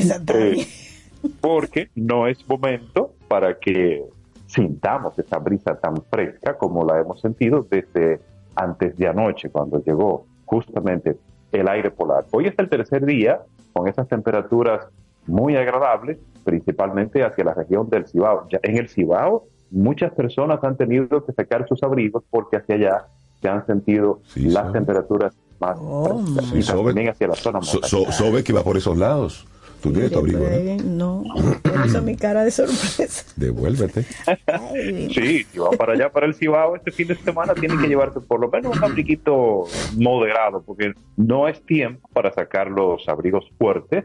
Eh, recordemos que estamos en el trópico y por supuesto que todavía para esta fecha no, no van a descender las temperaturas de manera significativa, pero lo pode- podemos hacer una encuesta ahora mismo y que las personas llamen. Mire, ¿usted ha sentido el cambio en, la, en el ambiente, en las temperaturas? Sí. Que nos digan nuestros amigos Camino al Sol oyentes. Pero mira, yo misma Claro lo he sí. sentido cuando salgo en la mañana a pasear al día. Ah, bueno, siento sí. que ha refrescado y en la tardecita cuando vuelvo a pasearla siento una brisita así hasta como que navideña casi estoy poniendo música de navidad Casi, casi. Resiste. Bueno, hay que, hay que irla poniendo, hay que Hay irla que irla poniendo, poniendo, porque... y, mi- y miren por qué hay que ir poniendo ya eh, nuestro playlist de Navidad, Ajá. porque ya a partir de la próxima semana, el primero de noviembre, comienza la temporada frontal en la región del Caribe. Ahí ya sí estaremos en ese periodo en el que los frentes fríos van a llegar más directamente a República Dominicana. Mm. Así que ese refrescamiento en las noches, madrugadas, primeras horas de la mañana, por lo menos hasta las 8 o 9 de la mañana, va a continuar Sí. incrementándose durante los próximos días y también durante las próximas semanas. Pero como estamos en el Caribe, estamos en el trópico, entre las 11 y las 4 de la tarde, por supuesto que el sol se encargará de, de calentar el, ambiente. como manda la constitución. recordarnos que estamos en el Caribe. Y, y esto, esto, esta, esta situación meteorológica, esta, esta variación en las temperaturas que se han tornado frescas en las noches y ca- cálidas todavía en el día, ha, ha traído como consecuencia un incremento de esas condiciones para propagar los procesos gripales en los que estamos nosotros ahora mismo. Entonces, eh, Estamos conectados con la época. Claro que sí, estamos conectados con la época y, y por eso es que llamamos la atención a, a- a las personas, de manera especial a, a cuidar a los niños y a cuidar a los ancianos, que son los más propensos a desarrollar procesos gripales y por supuesto que las temperaturas tienen su influencia, Sí. porque en esta misma variación nuestro sistema respiratorio se ve afectado. Así que vamos a tener esta masa de aire polar hasta el domingo a la madrugada, y a partir del lunes vuelve a tornarse menos fresco, pero en las noches y en las madrugadas va a permanecer esa temperatura muy agradable. Y, y no sé si ustedes se han dado cuenta que en las últimas semanas los principales medios de comunicación han eh, hablado de, de la proliferación del dengue en República sí. Dominicana. Sí. Y miren, eso tiene una explicación meteorológica. No solo la- las medidas de las autoridades, por supuesto que sí, tiene que ver eh, mucho en cuanto a esa previsión gubernamental para, para poder enfrentar esta enfermedad tropical. Entonces, tenemos que el aumento de las temperaturas permite que los mosquitos que propagan el dengue crezcan más rápido y vivan más tiempo. Eh, Ah, es decir, el, el mosquito en una temperatura muy fría o muy baja, entre 15 a 21, 22 grados Celsius, el mosquito tiene poco tiempo de vida. Ahora, con las temperaturas que hemos tenido desde julio hacia acá, en el transcurso del día, que han rondado cerca de los 40 grados Celsius en Así gran es. parte del país, entonces esto ha permitido que el mosquito propagador del dengue pueda vivir por más tiempo y tenga mayor potencia para propagar la enfermedad. Entonces ahí tenemos un elemento meteorológico para que estas enfermedades en los próximos años, si continúa esta tendencia caliente, extremadamente calurosa, entonces vamos a tener más enfermedades tropicales propagándose de una manera extraordinaria. Mm, Y así vemos cómo el panorama meteorológico nos afecta también directamente en el ámbito de la Claro, mira, tengo un comentario para, para ti, eh, Sí, Jean, poeta del tiempo, de una Camino al Sol oyente, Angie, ella dice, pero a Polar, si está en la montaña, que baje a conocer la ciudad, la capital, los monumentos de la ciudad colonial, el malecón, baja a Polar a bailar un merenguito en un colmado vanilejo. Mire, lle- llegará el momento, llegará el momento en el que eh, aquí a- en el litoral caribeño, en el sur, porque tenemos dos, dos componentes para que el frillito tropical empiece a sentirse en República Dominicana. El primero es vertical, comienza en las eh, en la zona montañosa, la, la zona más elevada de República Dominicana, y en la medida que va avanzando el tiempo, es decir, cuando va avanzando noviembre, este fresquito que ya se siente por allá en la montaña, empieza a descender a la llanura de manera paulatina. Entonces, todavía no es tiempo de que sintamos esa frescura significativa en, el Gran Santo Domingo. Eh, sí hemos visto que en las noches, madrugadas, ha habido un, un ligero cambio que, que se ha notado. Entonces, será ya a partir de la segunda, tercera semana de noviembre que en esta zona, en el sur del país, empieza a sentirse esa brisa más fresca. Entonces, el segundo componente es de norte a sur. Primero va a empezar a enfriarse la región del Cibao, el norte, el noreste, el noroeste y posteriormente empieza a refrescarse y a extenderse esas temperaturas muy agradables hacia el litoral sur, el litoral caribeño, donde se encuentra la capital dominicana. Así que es, es todo un proceso meteorológico, un cambio en el patrón atmosférico que se estará desarrollando ya en los próximos días. Creo que nos queda bastante claro Muy, de cómo vamos a estar nosotros teniendo un ligero cambio en las temperaturas en estos días. Y eso, eso provoca gripe. Por supuesto, A mí me provoca que es el cambio, Sí, el cambio brusco. Además, C, que por el mismo, por la misma dinámica, Sí. Estamos en los trabajos en aire acondicionado, pero luego salimos a una a un calor y a una humedad. Así y ese es. Entrar y, sa- eh, entrar y salir constante, pues también provoca muchísimas afecciones. Así y luego es. la brisita por las noches, y luego que andamos a lo mejor con ropa muy ligera por el calor del día, pero luego en la tardecita noche se cam- cambia la temperatura. Una pequeña llovizna. Exacto, cosa y, así. y ahí vamos, y, y ahí hemos Bueno, sobrevivido. Jim Suriel, la gente que quiera seguir el rastro contigo, seguir tus informaciones a través tus, de tus distintos medios. Pueden eh, seguirme, pueden seguir nuestro trabajo a través de mi cuenta oficial, a través de Instagram, arroba Suriel Oficial RD, y también en mi cuenta institucional, arroba Agenda Climática, en todas las redes sociales. Y cada día, a las 5.30 de la mañana, compartiendo con todos nuestros seguidores el informe meteorológico de lo que ocurrirá en el transcurso del día y de los días posteriores, también en YouTube. Pueden encontrarme como Jim Suriel Oficial. Por ahí estaremos en contacto. Buenísimo. Excelente, Gracias, Jean. Jim Suriel, analista meteorológico, y aquí en Camino al Sol, el poeta del tiempo. Hace, hace muchos días que no nos das un, un poema, pensando, ¿eh? un pero para la próxima semana. Trae tu poema. Le prometemos uno para la próxima semana. Por favor. Que tengas excelente fin de semana. Gracias, Igual para ustedes. Muchas gracias. Gracias. Y un saludo muy especial a dos personitas que van en la parte de atrás del carro con su mamá.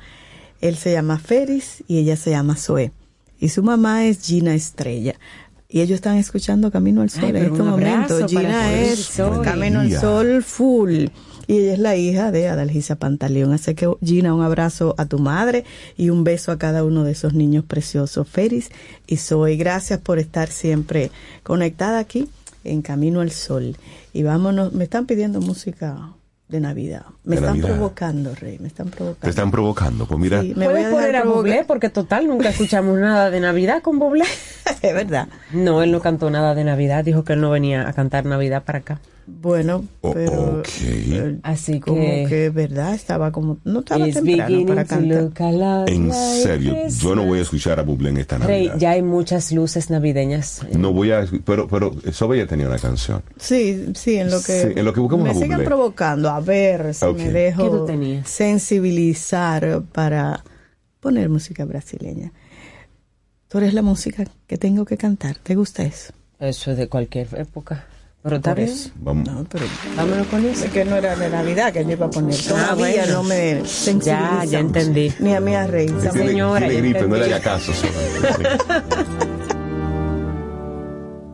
Sé que hace tiempo te buscaba un nombre y a ti despacio, sin hacerme daño, fuiste una luz iluminando un hombre que anduvo oscuras todos estos años.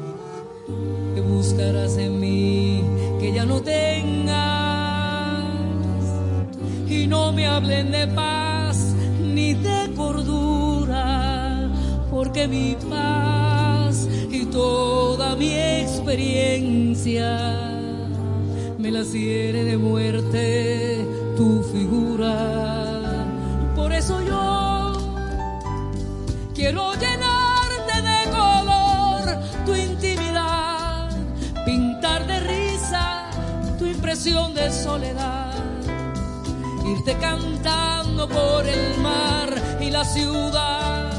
Tú te pareces tanto a la felicidad que en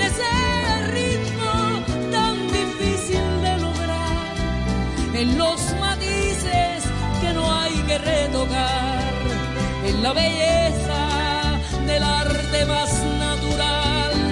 Tú eres la música que tengo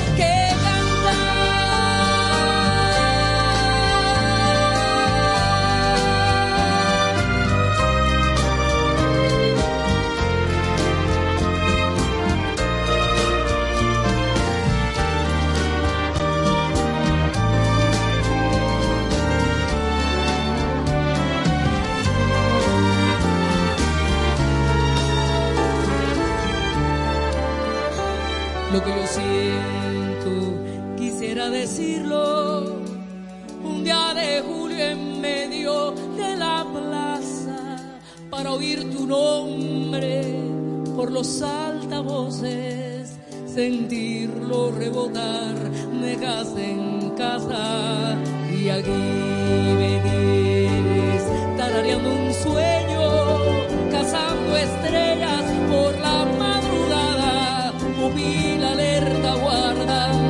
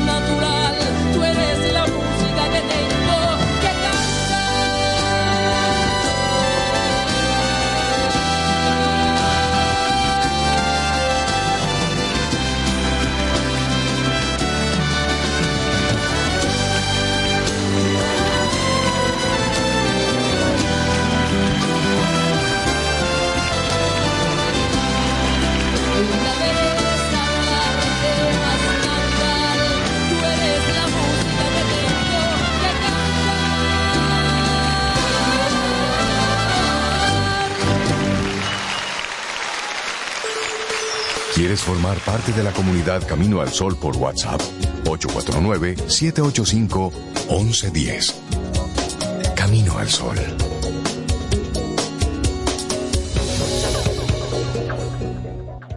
Si de algo saben las abejas, es de flores. Hay de todo tipo y para todos los momentos. Lo importante no es solo su color, tamaño o forma, sino lo que hace sentir cada una. Y para esos sentimientos trabajan. Igual que el Banco Central, que trabaja para hacer florecer la economía y que sientas estabilidad. Para ese sentimiento de crecimiento y desarrollo. Para que la primavera llegue a todos los sectores y los planes de muchos den grandes frutos. Banco Central de la República Dominicana. trabajando por una estabilidad que se siente.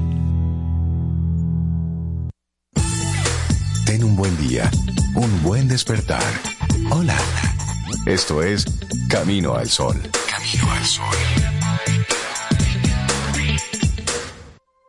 A lo largo de estos 57 años, en Patria Rivas entendemos tus miedos y preocupaciones. Hemos sido testigos de historias, lucha y superación, colaborando con resultados certeros que han traído alivio y tranquilidad. Nuestro deseo de aniversario es verte sano, brindando a tu salud. 57 aniversario, Patria Rivas, tu mejor resultado. Tomémonos un café. Disfrutemos nuestra mañana con Rey, Cintia, Soveida, en camino al sol.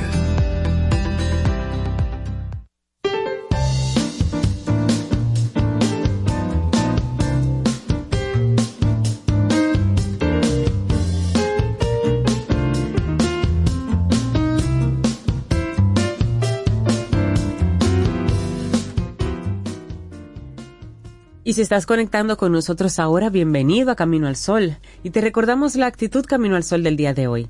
La curiosidad nos lleva a las puertas del conocimiento, pero la esperanza nos invita a cruzar ese umbral. Y te compartimos una frase entonces en este momento. La esperanza es el sueño del hombre despierto. Es una frase de Aristóteles. La esperanza es el sueño del hombre despierto. Qué bueno está eso. ¿Y cómo sabemos cuando el hombre está despierto? Bueno, cuando tú estableces una conexión contigo mismo. Sí. Y es el tema que vamos a estar conversando en este momento con María Elena Azuad, psicóloga, psicoterapeuta, y siempre nos, nos visita los viernes aquí en Camino al Sol y nos, nos deja unos temas, ¿m? los deja caer y se va luego tranquilamente a disfrutar su fin de Y semana. hagan lo que quieran con ese tema. María Elena, buenos días, bienvenida a Camino al Sol, ¿cómo estás? Buenos días, muchas gracias por la bienvenida y, y por toda la conexión, no solo con ustedes mismos, sino con el programa. Así que gracias mil. Y ella se ríe, reír. Porque ella, sabe, que ella sabe lo que hace. ella sabe. ¿Cómo restablecer la conexión con uno mismo, Marielena? Qué buen tema, porque a veces la tenemos y después se va la señal y la perdemos. Entonces aquí Así vamos es. a hablar de cómo restablecer esa conexión con uno mismo. Así es, así es. Antes de saber cómo la restablezco, quiero resumir cómo la pierdo, qué es lo que hace que pierda esta conexión conmigo mismo, ¿sí? Sí. Y lo que me hace perder la conexión conmigo misma es fundamentalmente la existencia de un dolor tan profundo que no puedo manejarlo. Y para sobrevivir, mi organismo es tan sabio que simplemente me desconecta para permitir que yo siga sobreviviendo. Esto es un poco lo que veíamos la última vez en el programa sobre el trauma. Sí, es decir, una de las características fundamentales del trauma es que cuando se presenta y no puedo descargarlo y no puedo salir de las emociones que esto me causa, ponerlas afuera, ocurre que me congelo. Sí, ocurre que me colapso. ¿Y qué quiere decir esto en el sentido de perder la conexión con uno mismo? Cuando perdemos la conexión con uno mismo, lo que nos está pasando es que tendemos a ver todo afuera y a no ver absolutamente nada dentro de nosotros. Si nosotros, por ejemplo, tenemos la percepción de un mundo horrible, lleno de personas en las que no se puede confiar, lleno de relaciones violentas, lo que estamos percibiendo es un mundo horrible que matiza nuestras relaciones personales. Yo no digo que no haya una parte del mundo que sea así, pero hay otra parte del mundo que no es así. Pero nosotros con esta desconexión solo vemos la parte más horrible o más dolorosa de la existencia del mundo. Y entonces empezamos a actuar de acuerdo a eso que percibimos. Y como el mundo y las personas no son de confiar, yo tengo que controlar el poder para someter a esas otras personas. ¿Sí? Y entonces lo que aparentemente puede ser una persona con mucho poder, lo que realmente está pasando es que es una persona con una profunda herida que no puede enfrentar el dolor que esto le causa. ¿Sí?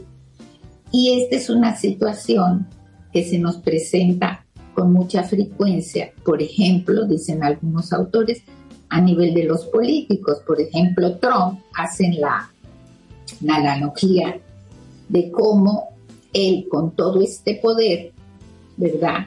Lo utiliza a fin de mantener este trauma o estos traumas bajo control.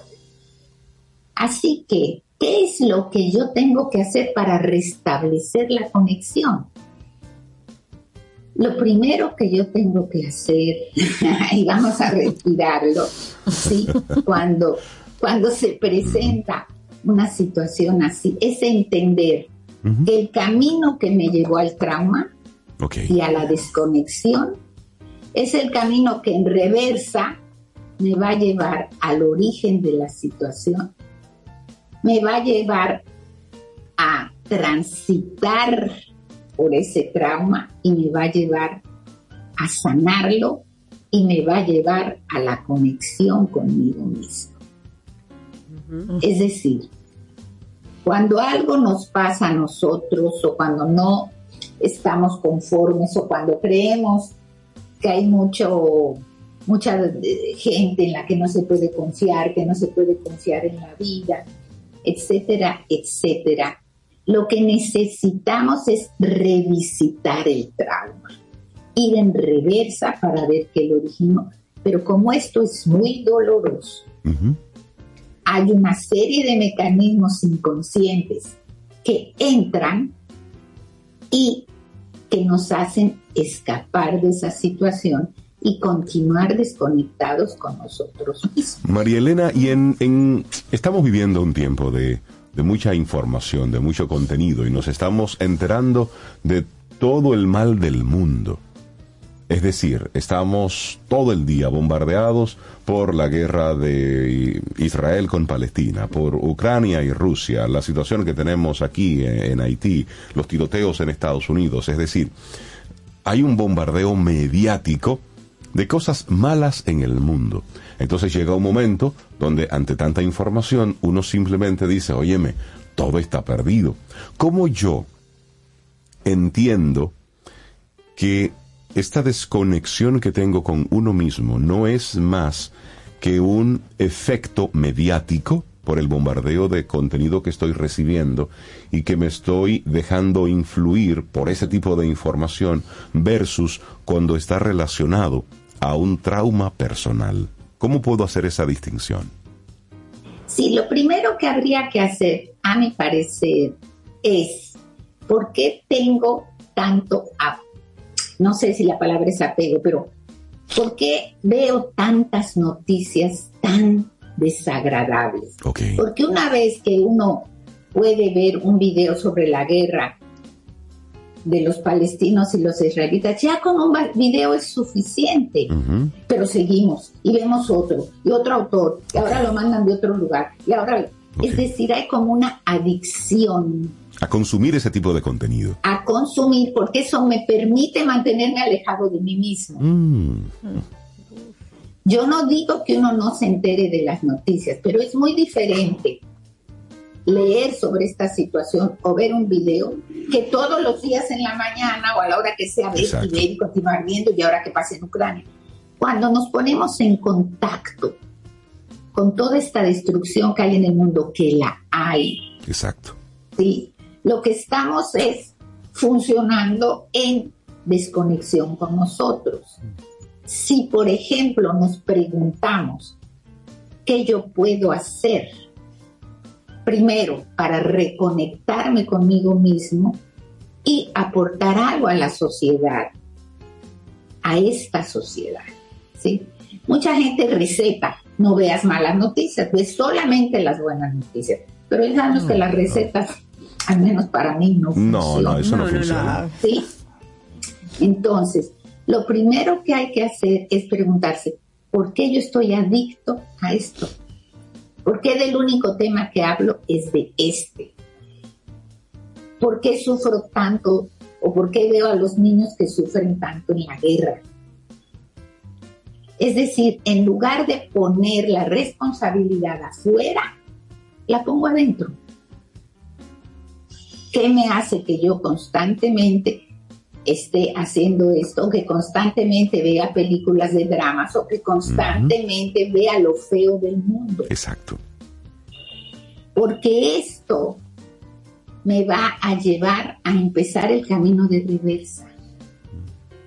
¿Sí? Uno critica mucho o juzga mucho, mejor dicho, a los adictos, ¿verdad? Porque se están drogando y se van a morir. Y hay muchas clases de adicción, como esta, de la adicción a las malas noticias de lo mal que está el mundo, que también tiene como función escapar de mí mismo. Y al mismo tiempo se puede convertir, María Elena, en una especie de escape por un tiempo, pero también se convierte en la excusa perfecta. Es decir, no hago porque total, todo está fastidiado. No emprendo porque total, ¿para qué? Sí. Así es. Así es. Y lo que también creo que a nivel cultural y social no hemos podido hacer es relevar también las cosas positivas que pasan en el mundo. Alguien comentaba una experiencia del desastre que hubo en Hawái con los incendios, ¿no? Y que una persona, bueno, trataba de ayudar, pero que lo que la ayudó fue ver la cantidad de personas, instituciones y organismos que llegaban a ayudar. Exacto. Esto hace ver esto que ustedes mencionaban de la esperanza, ¿no? Que hay esperanza en la humanidad. Lo que pasa es que hay una gran parte de las cosas positivas que nos pueden nutrir y que nos pueden acompañar en esta revisita del trauma, que son muy positivas, pero que no venden. Esa es la verdad. Esa es la verdad. Entonces, ustedes, por ejemplo, viven haciendo pequeñas acciones, por ejemplo, esto de llenar las, las fundas en los supermercados, que dicen, ay, pero ¿qué trascendencia tiene eso? Pues tiene mucha trascendencia. Porque si suman esto, más otra, más otra, más otra, el poder hacer algo desde nuestro propio interior empieza a generar otro tipo de experiencia, tanto en el que las hace como en el que las recibe. ¿Sí? Entonces es la forma de distinguir. En lugar de decir los judíos son estos, los palestinos, los ucranianos, los rusos, en lugar de poner esto afuera, empezar a decir, ¿y por qué yo estoy tan adicto? ¿Y por qué yo estoy enojado? Bueno, me duele que los niños sufran, ¿ok? E irnos hacia nuestra propia niño que ha sufrido y empezar a rever esta experiencia del trauma. Creo que es una experiencia interesante la que nos propone María Elena, porque buscamos fuera excusas para no enfrentar las batallas que tenemos adentro. Así es, así es. Y yo quisiera eh, relevar también que esto impide que seamos auténticos nos impide contactar con nuestra autenticidad. Y yo ahí voy a mencionar algunas preguntitas que nos pueden ayudar a reflexionar. Si yo reflexiono sobre dónde no dije que no y quería decirlo, ¿cuántas veces yo quiero decir no y no lo hago? Esto es un, aspecto de la falta de autenticidad. Uno puede decir, bueno, no podía, porque ¿cómo iba a decir que no si todo el mundo dijo que sí? Lo que sea. Pero es un índice que nos está indicando el nivel de autenticidad. cada vez más los pacientes que asisten al menos a terapia conmigo dicen, quiero ser auténtico. Porque el no ser auténtico implica pensar una cosa, sentir otra cosa y hacer otra cosa. Sí, sí Totalmente. ¿sí? Y entonces el ser auténtico implica esos equilibrios. Cuando yo digo, ¿dónde no dije que no y quería decirlo? Entonces reflexiono sobre cómo me sentí haciendo esto. ¿Qué sentí?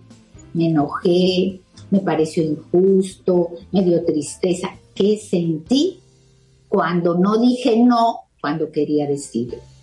Sí. ¿Qué creencia me impidió decir que no?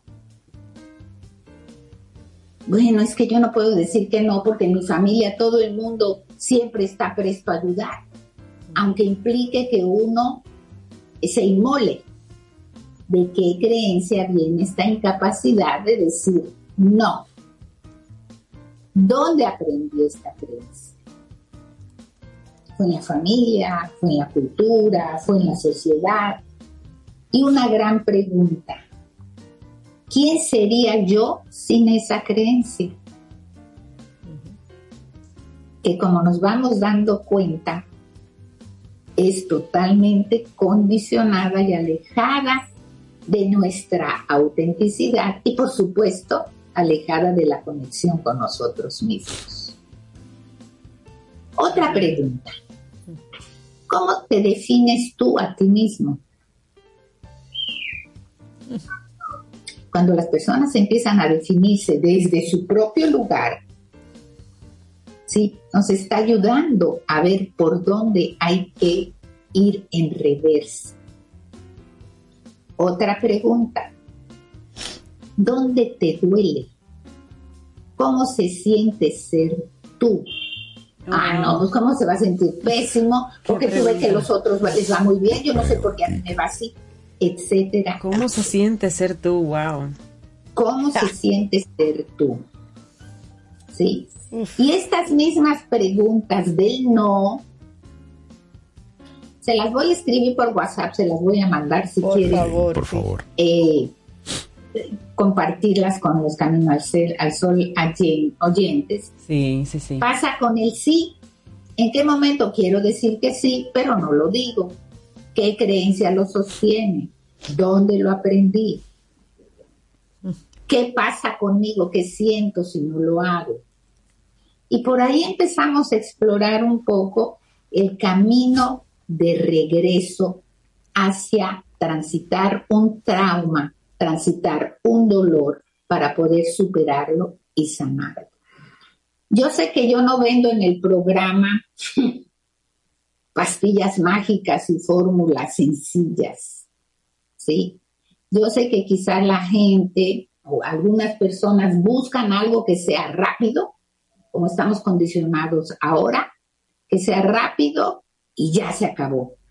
Esto implica un viaje que puede ser doloroso, un viaje que puede remover muchas heridas, pero un viaje que nos vuelve a conectar con nosotros mismos. Y al final, María Elena, creo que ese es el, el sentir y el interés del que conecta con Camino al Sol. Es decir, es escuchar esas preguntas incómodas Sí. Sí. precisamente para sentarse a reflexionar sobre esto, porque así es que se puede crecer, así que podemos desarrollarnos. María Elena Azuat, quien quiera seguir esta conversación de forma profesional contigo como, como psicoterapeuta, ¿cómo se pone en contacto contigo? Sí, con mucho gusto al WhatsApp 809-868-0886. Y con muchísimo gusto eh, hablamos un poco sobre el camino de reversa de tránsito. al Qué conversación. Buenísimo. ¿Verdad que sí? Pero de todas maneras, en- en- durante el día de hoy les envío las preguntas Por favor. que uno Sí. puede hacerse Para para, tener sábado y domingo. para pensar en eso. Porque esas Muchísimas declaraciones gracias. del no, del sí son, son muy potentes. potentes. María Elena Azuat, psicóloga y psicoterapeuta, hoy el tema, cómo restablecer la conexión con uno mismo. Que tengas un excelente fin de semana. Muchas Gracias. gracias igualmente. Gracias, María Elena. ¿Quieres formar parte de la comunidad Camino al Sol por WhatsApp? 849-785-1110. Camino al Sol.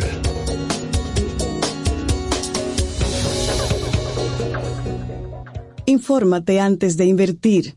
Investiga el potencial de ganancias y las posibilidades de pérdidas de cualquier producto de inversión. Ejerce tus finanzas con propósito. Es un consejo de Banco Popular. A tu lado siempre. Para iniciar tu día, Camino al Sol. En Autoferia Popular, montarse en un carro nuevo se siente así.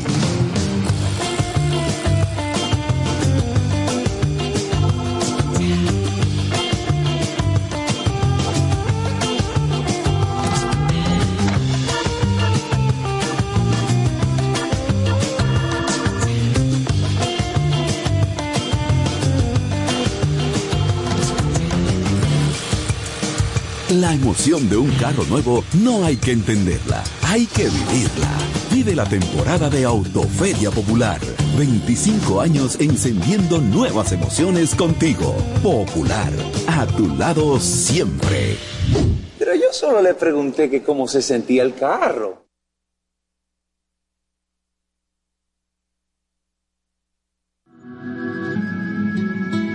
Siente y disfruta de la vida. La vida. Camino al Sol. Camino al Sol.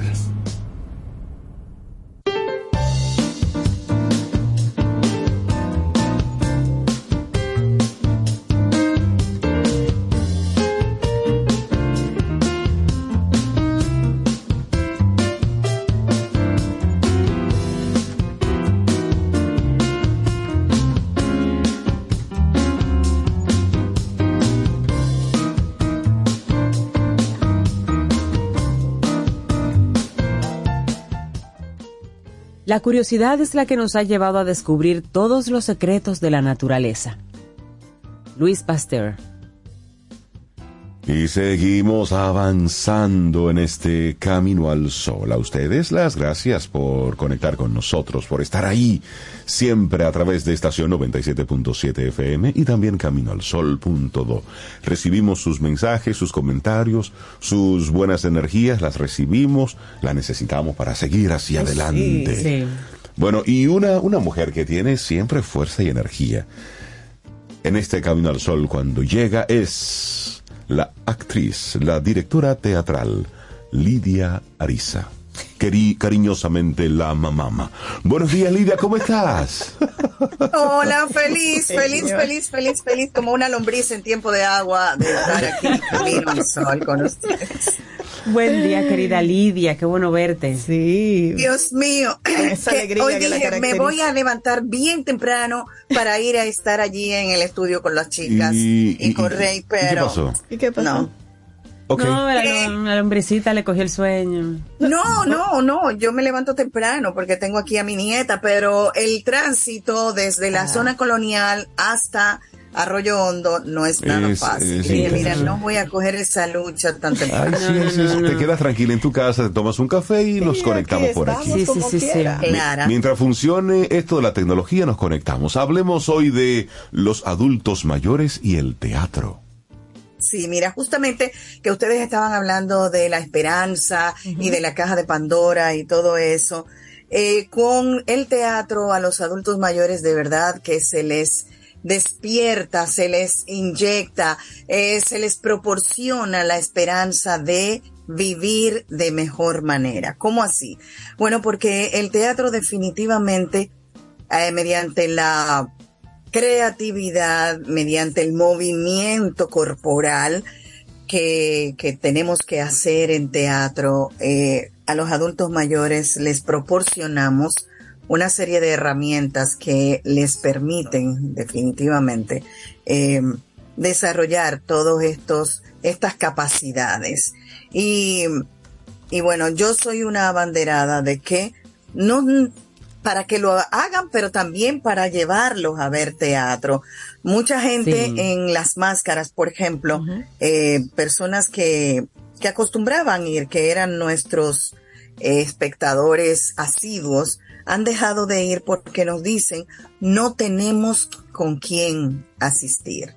Eh, porque ya eh, o son muy mayores o sus hijos sencillamente no es una de las actividades que más le, les gusta y, y bueno, pues no van con ellos, no los llevan y o no o ya los amigos que muchas veces eran con amigos que iban grupos de señoras mayores sobre todo las mujeres eh, dicen ya después de la pandemia eh, tenemos miedo de salir más tarde no nos atrevemos a conducir ta ta ta. Pero eh, hay que ver si nosotros queremos proporcionar una mayor calidad de vida a nuestros adultos mayores. El teatro es una de las actividades que les proporciona todo esto. Eh, y, y, de verdad que, que debemos, o dentro de nuestras, eh, de devolver un poco de eso que nos han dado mamá, que nos ha dado papá, las Sí. tías, las abuelas, ¿por qué no? Eh, devolver un poquito de eso que, que nos han entregado ellos con durante nuestro existir. Eh, ¿Por qué no devolver eso? Y, Y pensar, Y Lidia, que además- también los adultos mayores viven una, una realidad muy específica, muy pasiva, y de repente el teatro representa otros escenarios, otras actividades, otras realidades que los vuelven a reconectar. Cuando yo trabajaba era así, cuando yo hacía esto era así, porque presenta eh, situaciones, circunstancias que a lo mejor fueron en algún momento parte de la, de la misma vivencia de esta persona, que aunque vive otra realidad, le transporta otra vez al pasado, le hace revivir momentos o circunstancias y reconecta Claro. con ese otro ser anterior. Claro, mira, y bueno, la calidad de vida, como ustedes mismos dice, decían hace un rato largo, eh, ha aumentado, ¿no? Sí. O sea, el, el, el periodo de vida de los Sí. seres humanos ha aumentado muchísimo. Pero, eh, y eso mismo nos lleva a el tema que estaba tratando hace un ratito María Elena, de cómo me veo, de cómo yo sano muchas cosas eh, de esa mochila que traigo Sí. desde que nací, desde antes, antes de nacer. Y el teatro precisamente nos nos lleva a vernos desde dentro y a sanar. Lo digo por experiencia propia conmigo y con otras personas con las que he, en algunos talleres que he impartido con personas que han venido, que gente que, que ya es de 70, 80 años, mucho mayor que yo, y cómo el teatro les ha ido, eh, les ha ayudado, ¿no? A sanar muchas situaciones, muchos traumas que han vivido desde, desde niños, desde adolescentes, con la familia, de esa cosa que digo, bueno, pero espérate, eso no es mío, déjame sacármelo de encima.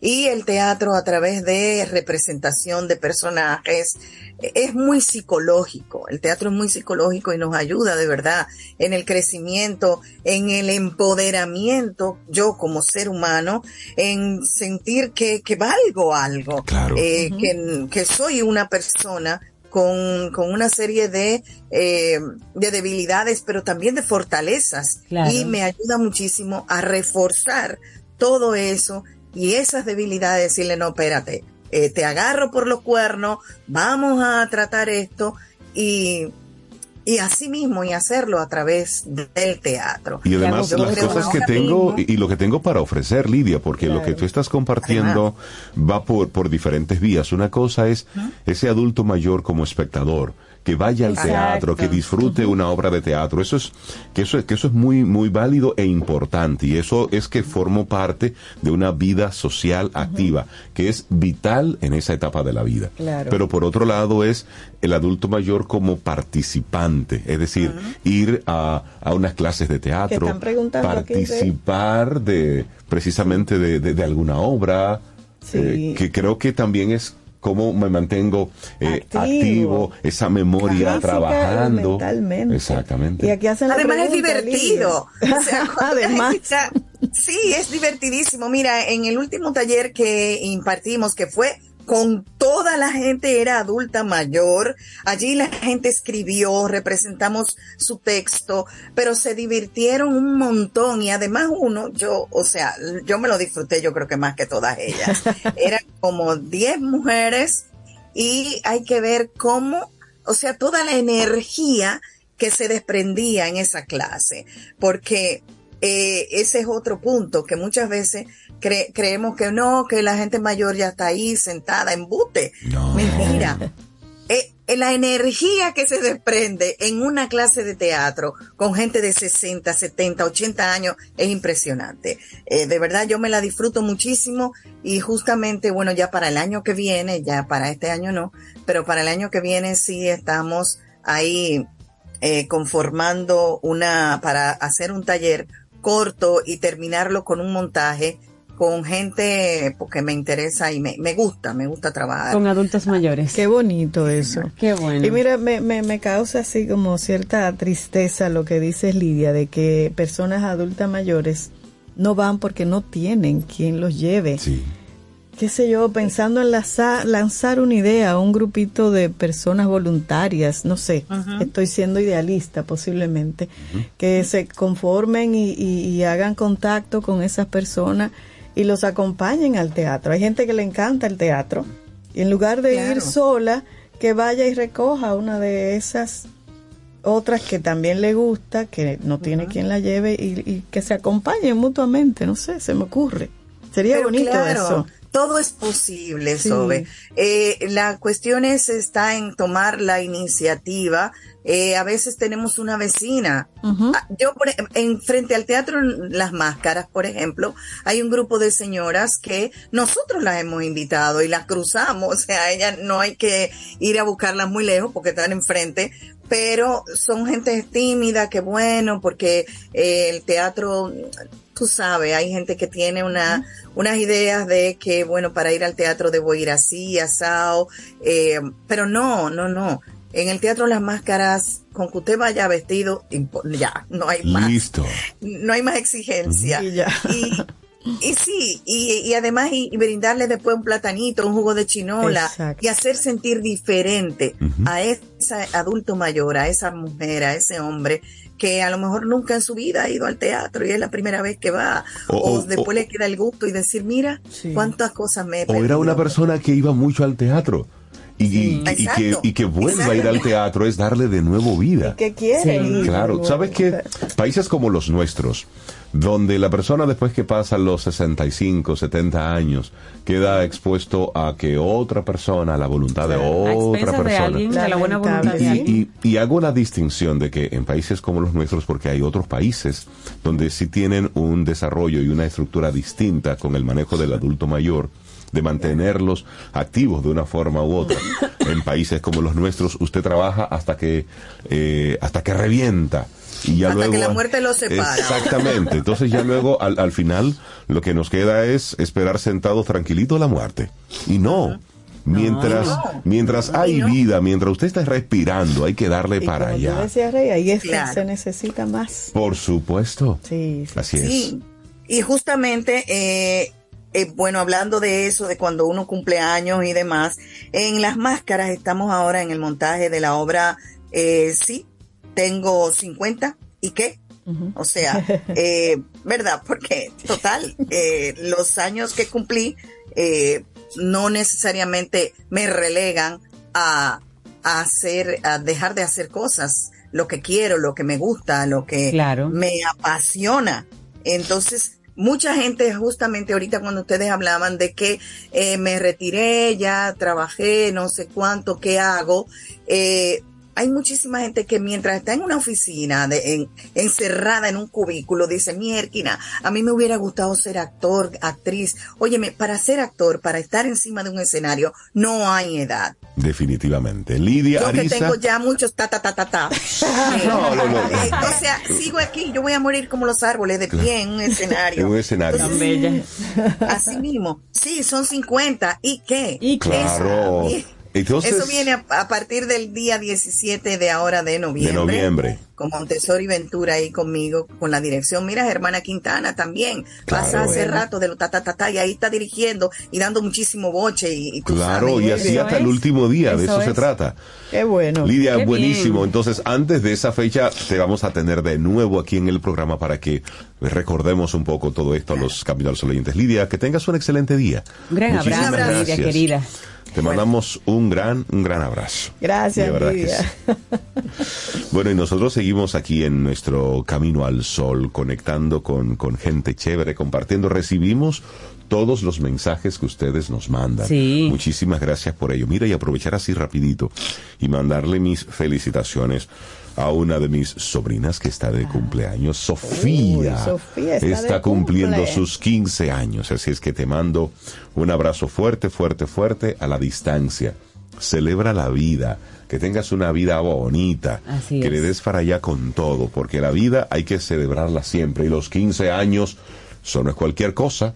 No. Eso es un hito importante. Un número hermoso. Y no se olvida Bueno, y nunca. aprovechar también para felicitar que, aunque es mañana, por mañana sábado, a Loandri, nuestra productora, que mañana está cumpliendo años. Y también a nuestra querida Melissa Moya, nuestra profesora de interpretación y de, de música clásica. Sí, ¿no? sí, sí, sí. Entonces, esos grandes clásicos. Melissa está de cumpleaños mañana. Mañana, entonces Loandri y Caramba, Melissa, Melissa. feliz cumpleaños para ustedes también, desde hoy. Qué bueno. Bueno, entonces ya estamos, estamos cerrando y, y no queremos dejar pasar este momentito para compartir y conversar así, aunque sea brevemente, con Milka Hernández, que siempre siente y tiene pasión por República Dominicana. A ver si podemos conectarnos con ella, Ella, ¿qué, por qué ahí. está haciendo ella? Milka anda Ejecutando, por ahí. ejecutando lo que ella No se dice. escucha. Hola, buenos Está días. escapada. Buen día, Milka, ¿cómo estás? Bien, hoy me voy a disculpar que no sé por qué no se ve en la imagen. No importa, te No escuchamos. importa. Es suficiente, Es tranquila. un día especial porque yo voy a traerles un spoiler a los caminos solo oyentes. Ajá. Ajá. Sí, porque siempre hablamos de spoiler cuando se está en tema de películas, series. Pero ¿qué tal si les doy un spoiler de destinos? Fíjense, el próximo día 10 de noviembre se va a hacer el lanzamiento oficial de la primera guía ecoturística de Pedernales. Una guía pensada, pues, en todos esos turistas que están viendo en lo que sería la joya del Caribe, pues, una opción para hacer turismo. Y qué mejor que antes de que llegue, pues, esa gran masa de turistas que se espera para que el local pueda conocer eh, a plenitud esto. La guía ha estado a cargo del Grupo Sarma, Hoy, lamentablemente, el spoiler va a ser sin imágenes porque es spoiler. Sin embargo, en esa guía hay algo muy especial y es un apartado que se llama Rutas y Circuitos, una escapada a Pedernales. Y a partir de, esa, de ese espacio van a tener, por ejemplo, hay rutas como la de Descubre Valle de las Águilas VIP, donde iniciamos pues dando pues esa recomendación desde dónde se toma la excursión y trucos para quienes este, ya quieren hacerlo, como por ejemplo una parada en la playa del amor.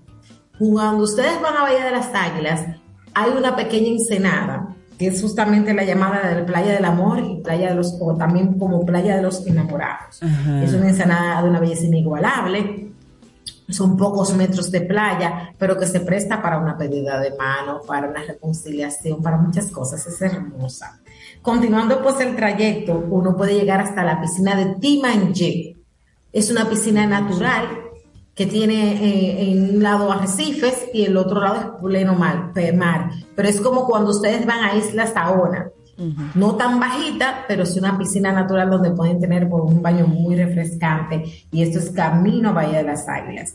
Pero nosotros solo oímos bahía, bahía, son ocho kilómetros de playa que tiene varios espacios que son algunos de otros diferentes, como Cuevanjo.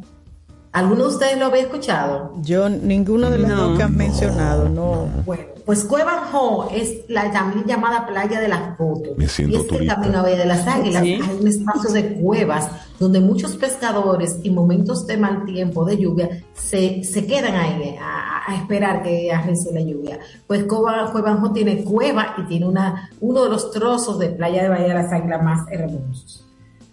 Y finalmente, la playa de Bahía de las Águilas en el punto del Salar. No sé si ustedes sabían que hay salinas en Bahía de las Águilas.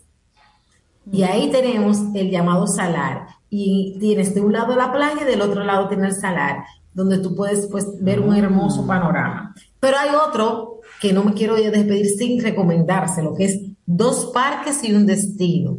¿Sí? Inspirado en aquella novela de Dos Mujeres y un Destino. Ajá. Dos parques un destino. Y son los parques na- Sierra de Bauruco y Parque Nacional Jaragua, con unas paradas muy especiales. la del hoyo de Pelempito, donde pueden pues descubrir Esa sí la conozco yo. todo un santuario de biodiversidad, las minas de bauxita, donde tienen pues ese aspecto marciano, y claro, terminar en Bahía de las Águilas con un rico baño.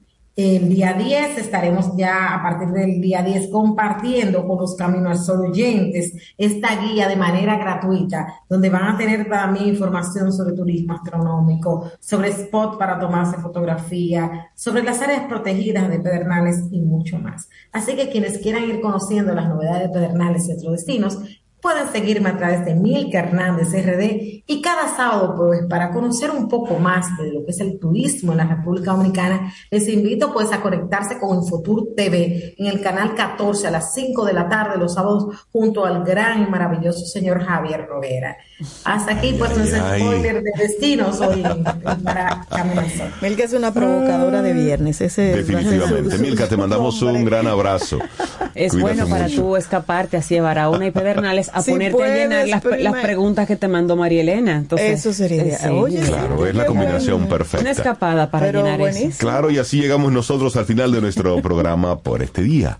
El próximo lunes, si el universo sigue conspirando, si usted quiere, y si nosotros estamos aquí, tendremos un nuevo camino al sol. Tú sabes que yo soy débil con algunas cosas, Rey. Ajá. Eh, me convencieron. Pero hay una sí. más que otras. Por supuesto. Ahí depende de quién también. Y entonces de dos personas que, que quiero, tú sabes, y ya, it's beginning to look A like lot. Christmas. A lot. Like Christmas. ¿En serio? Sí, ya, me Claro, puse ya. Navidad. Aunque Cintia me puso él- Navidad aunque y él los no caminos quiera. oyentes.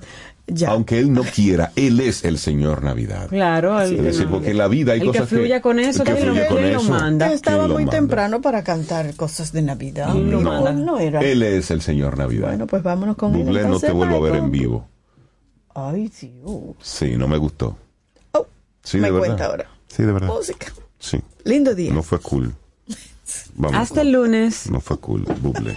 Yo fui a cantar canciones de Navidad en octubre y él no cantó ni unita. Pues cántala ahora y suéltalo y perdónalo y quiérelo de nuevo. No, tengo una herida. Debo hacerme las preguntas Dios. aquellas. Tengo herida también. Vámonos para allí, donde dice Milka. Lindo día. Buen fin de semana.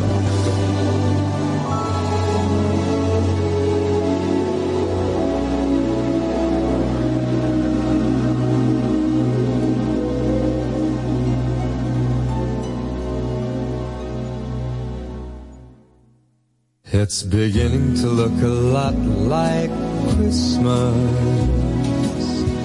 everywhere you go. Take a look at the five and ten. It's glistening once again with candy canes and silver lanes that glow. It's beginning to look a lot like Christmas toys in every store. But the prettiest sight to see is the holly that will be on your own front door.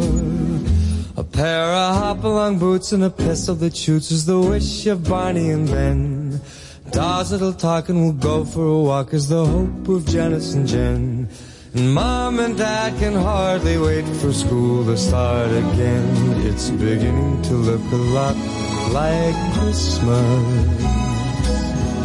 Everywhere you go, there's a tree in the Grand Hotel, one in the park as well. It's the sturdy kind that doesn't mind the snow. It's beginning to look a lot like Christmas. Soon the bells will start, and the thing that'll make them ring is the carol that you sing right within your heart.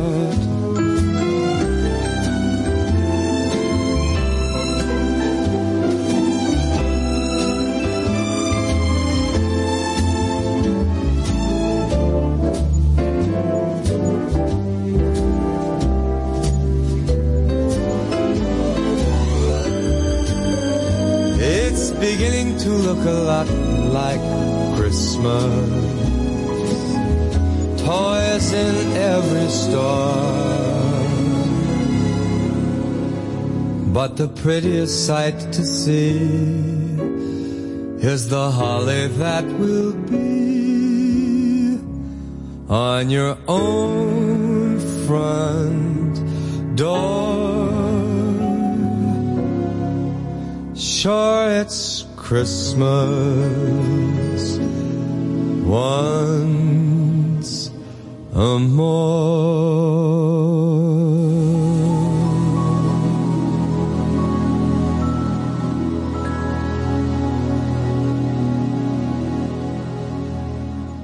Aquí termina Camino al Sol. Pero el día apenas comienza. Vívelo Camino al Sol. Estación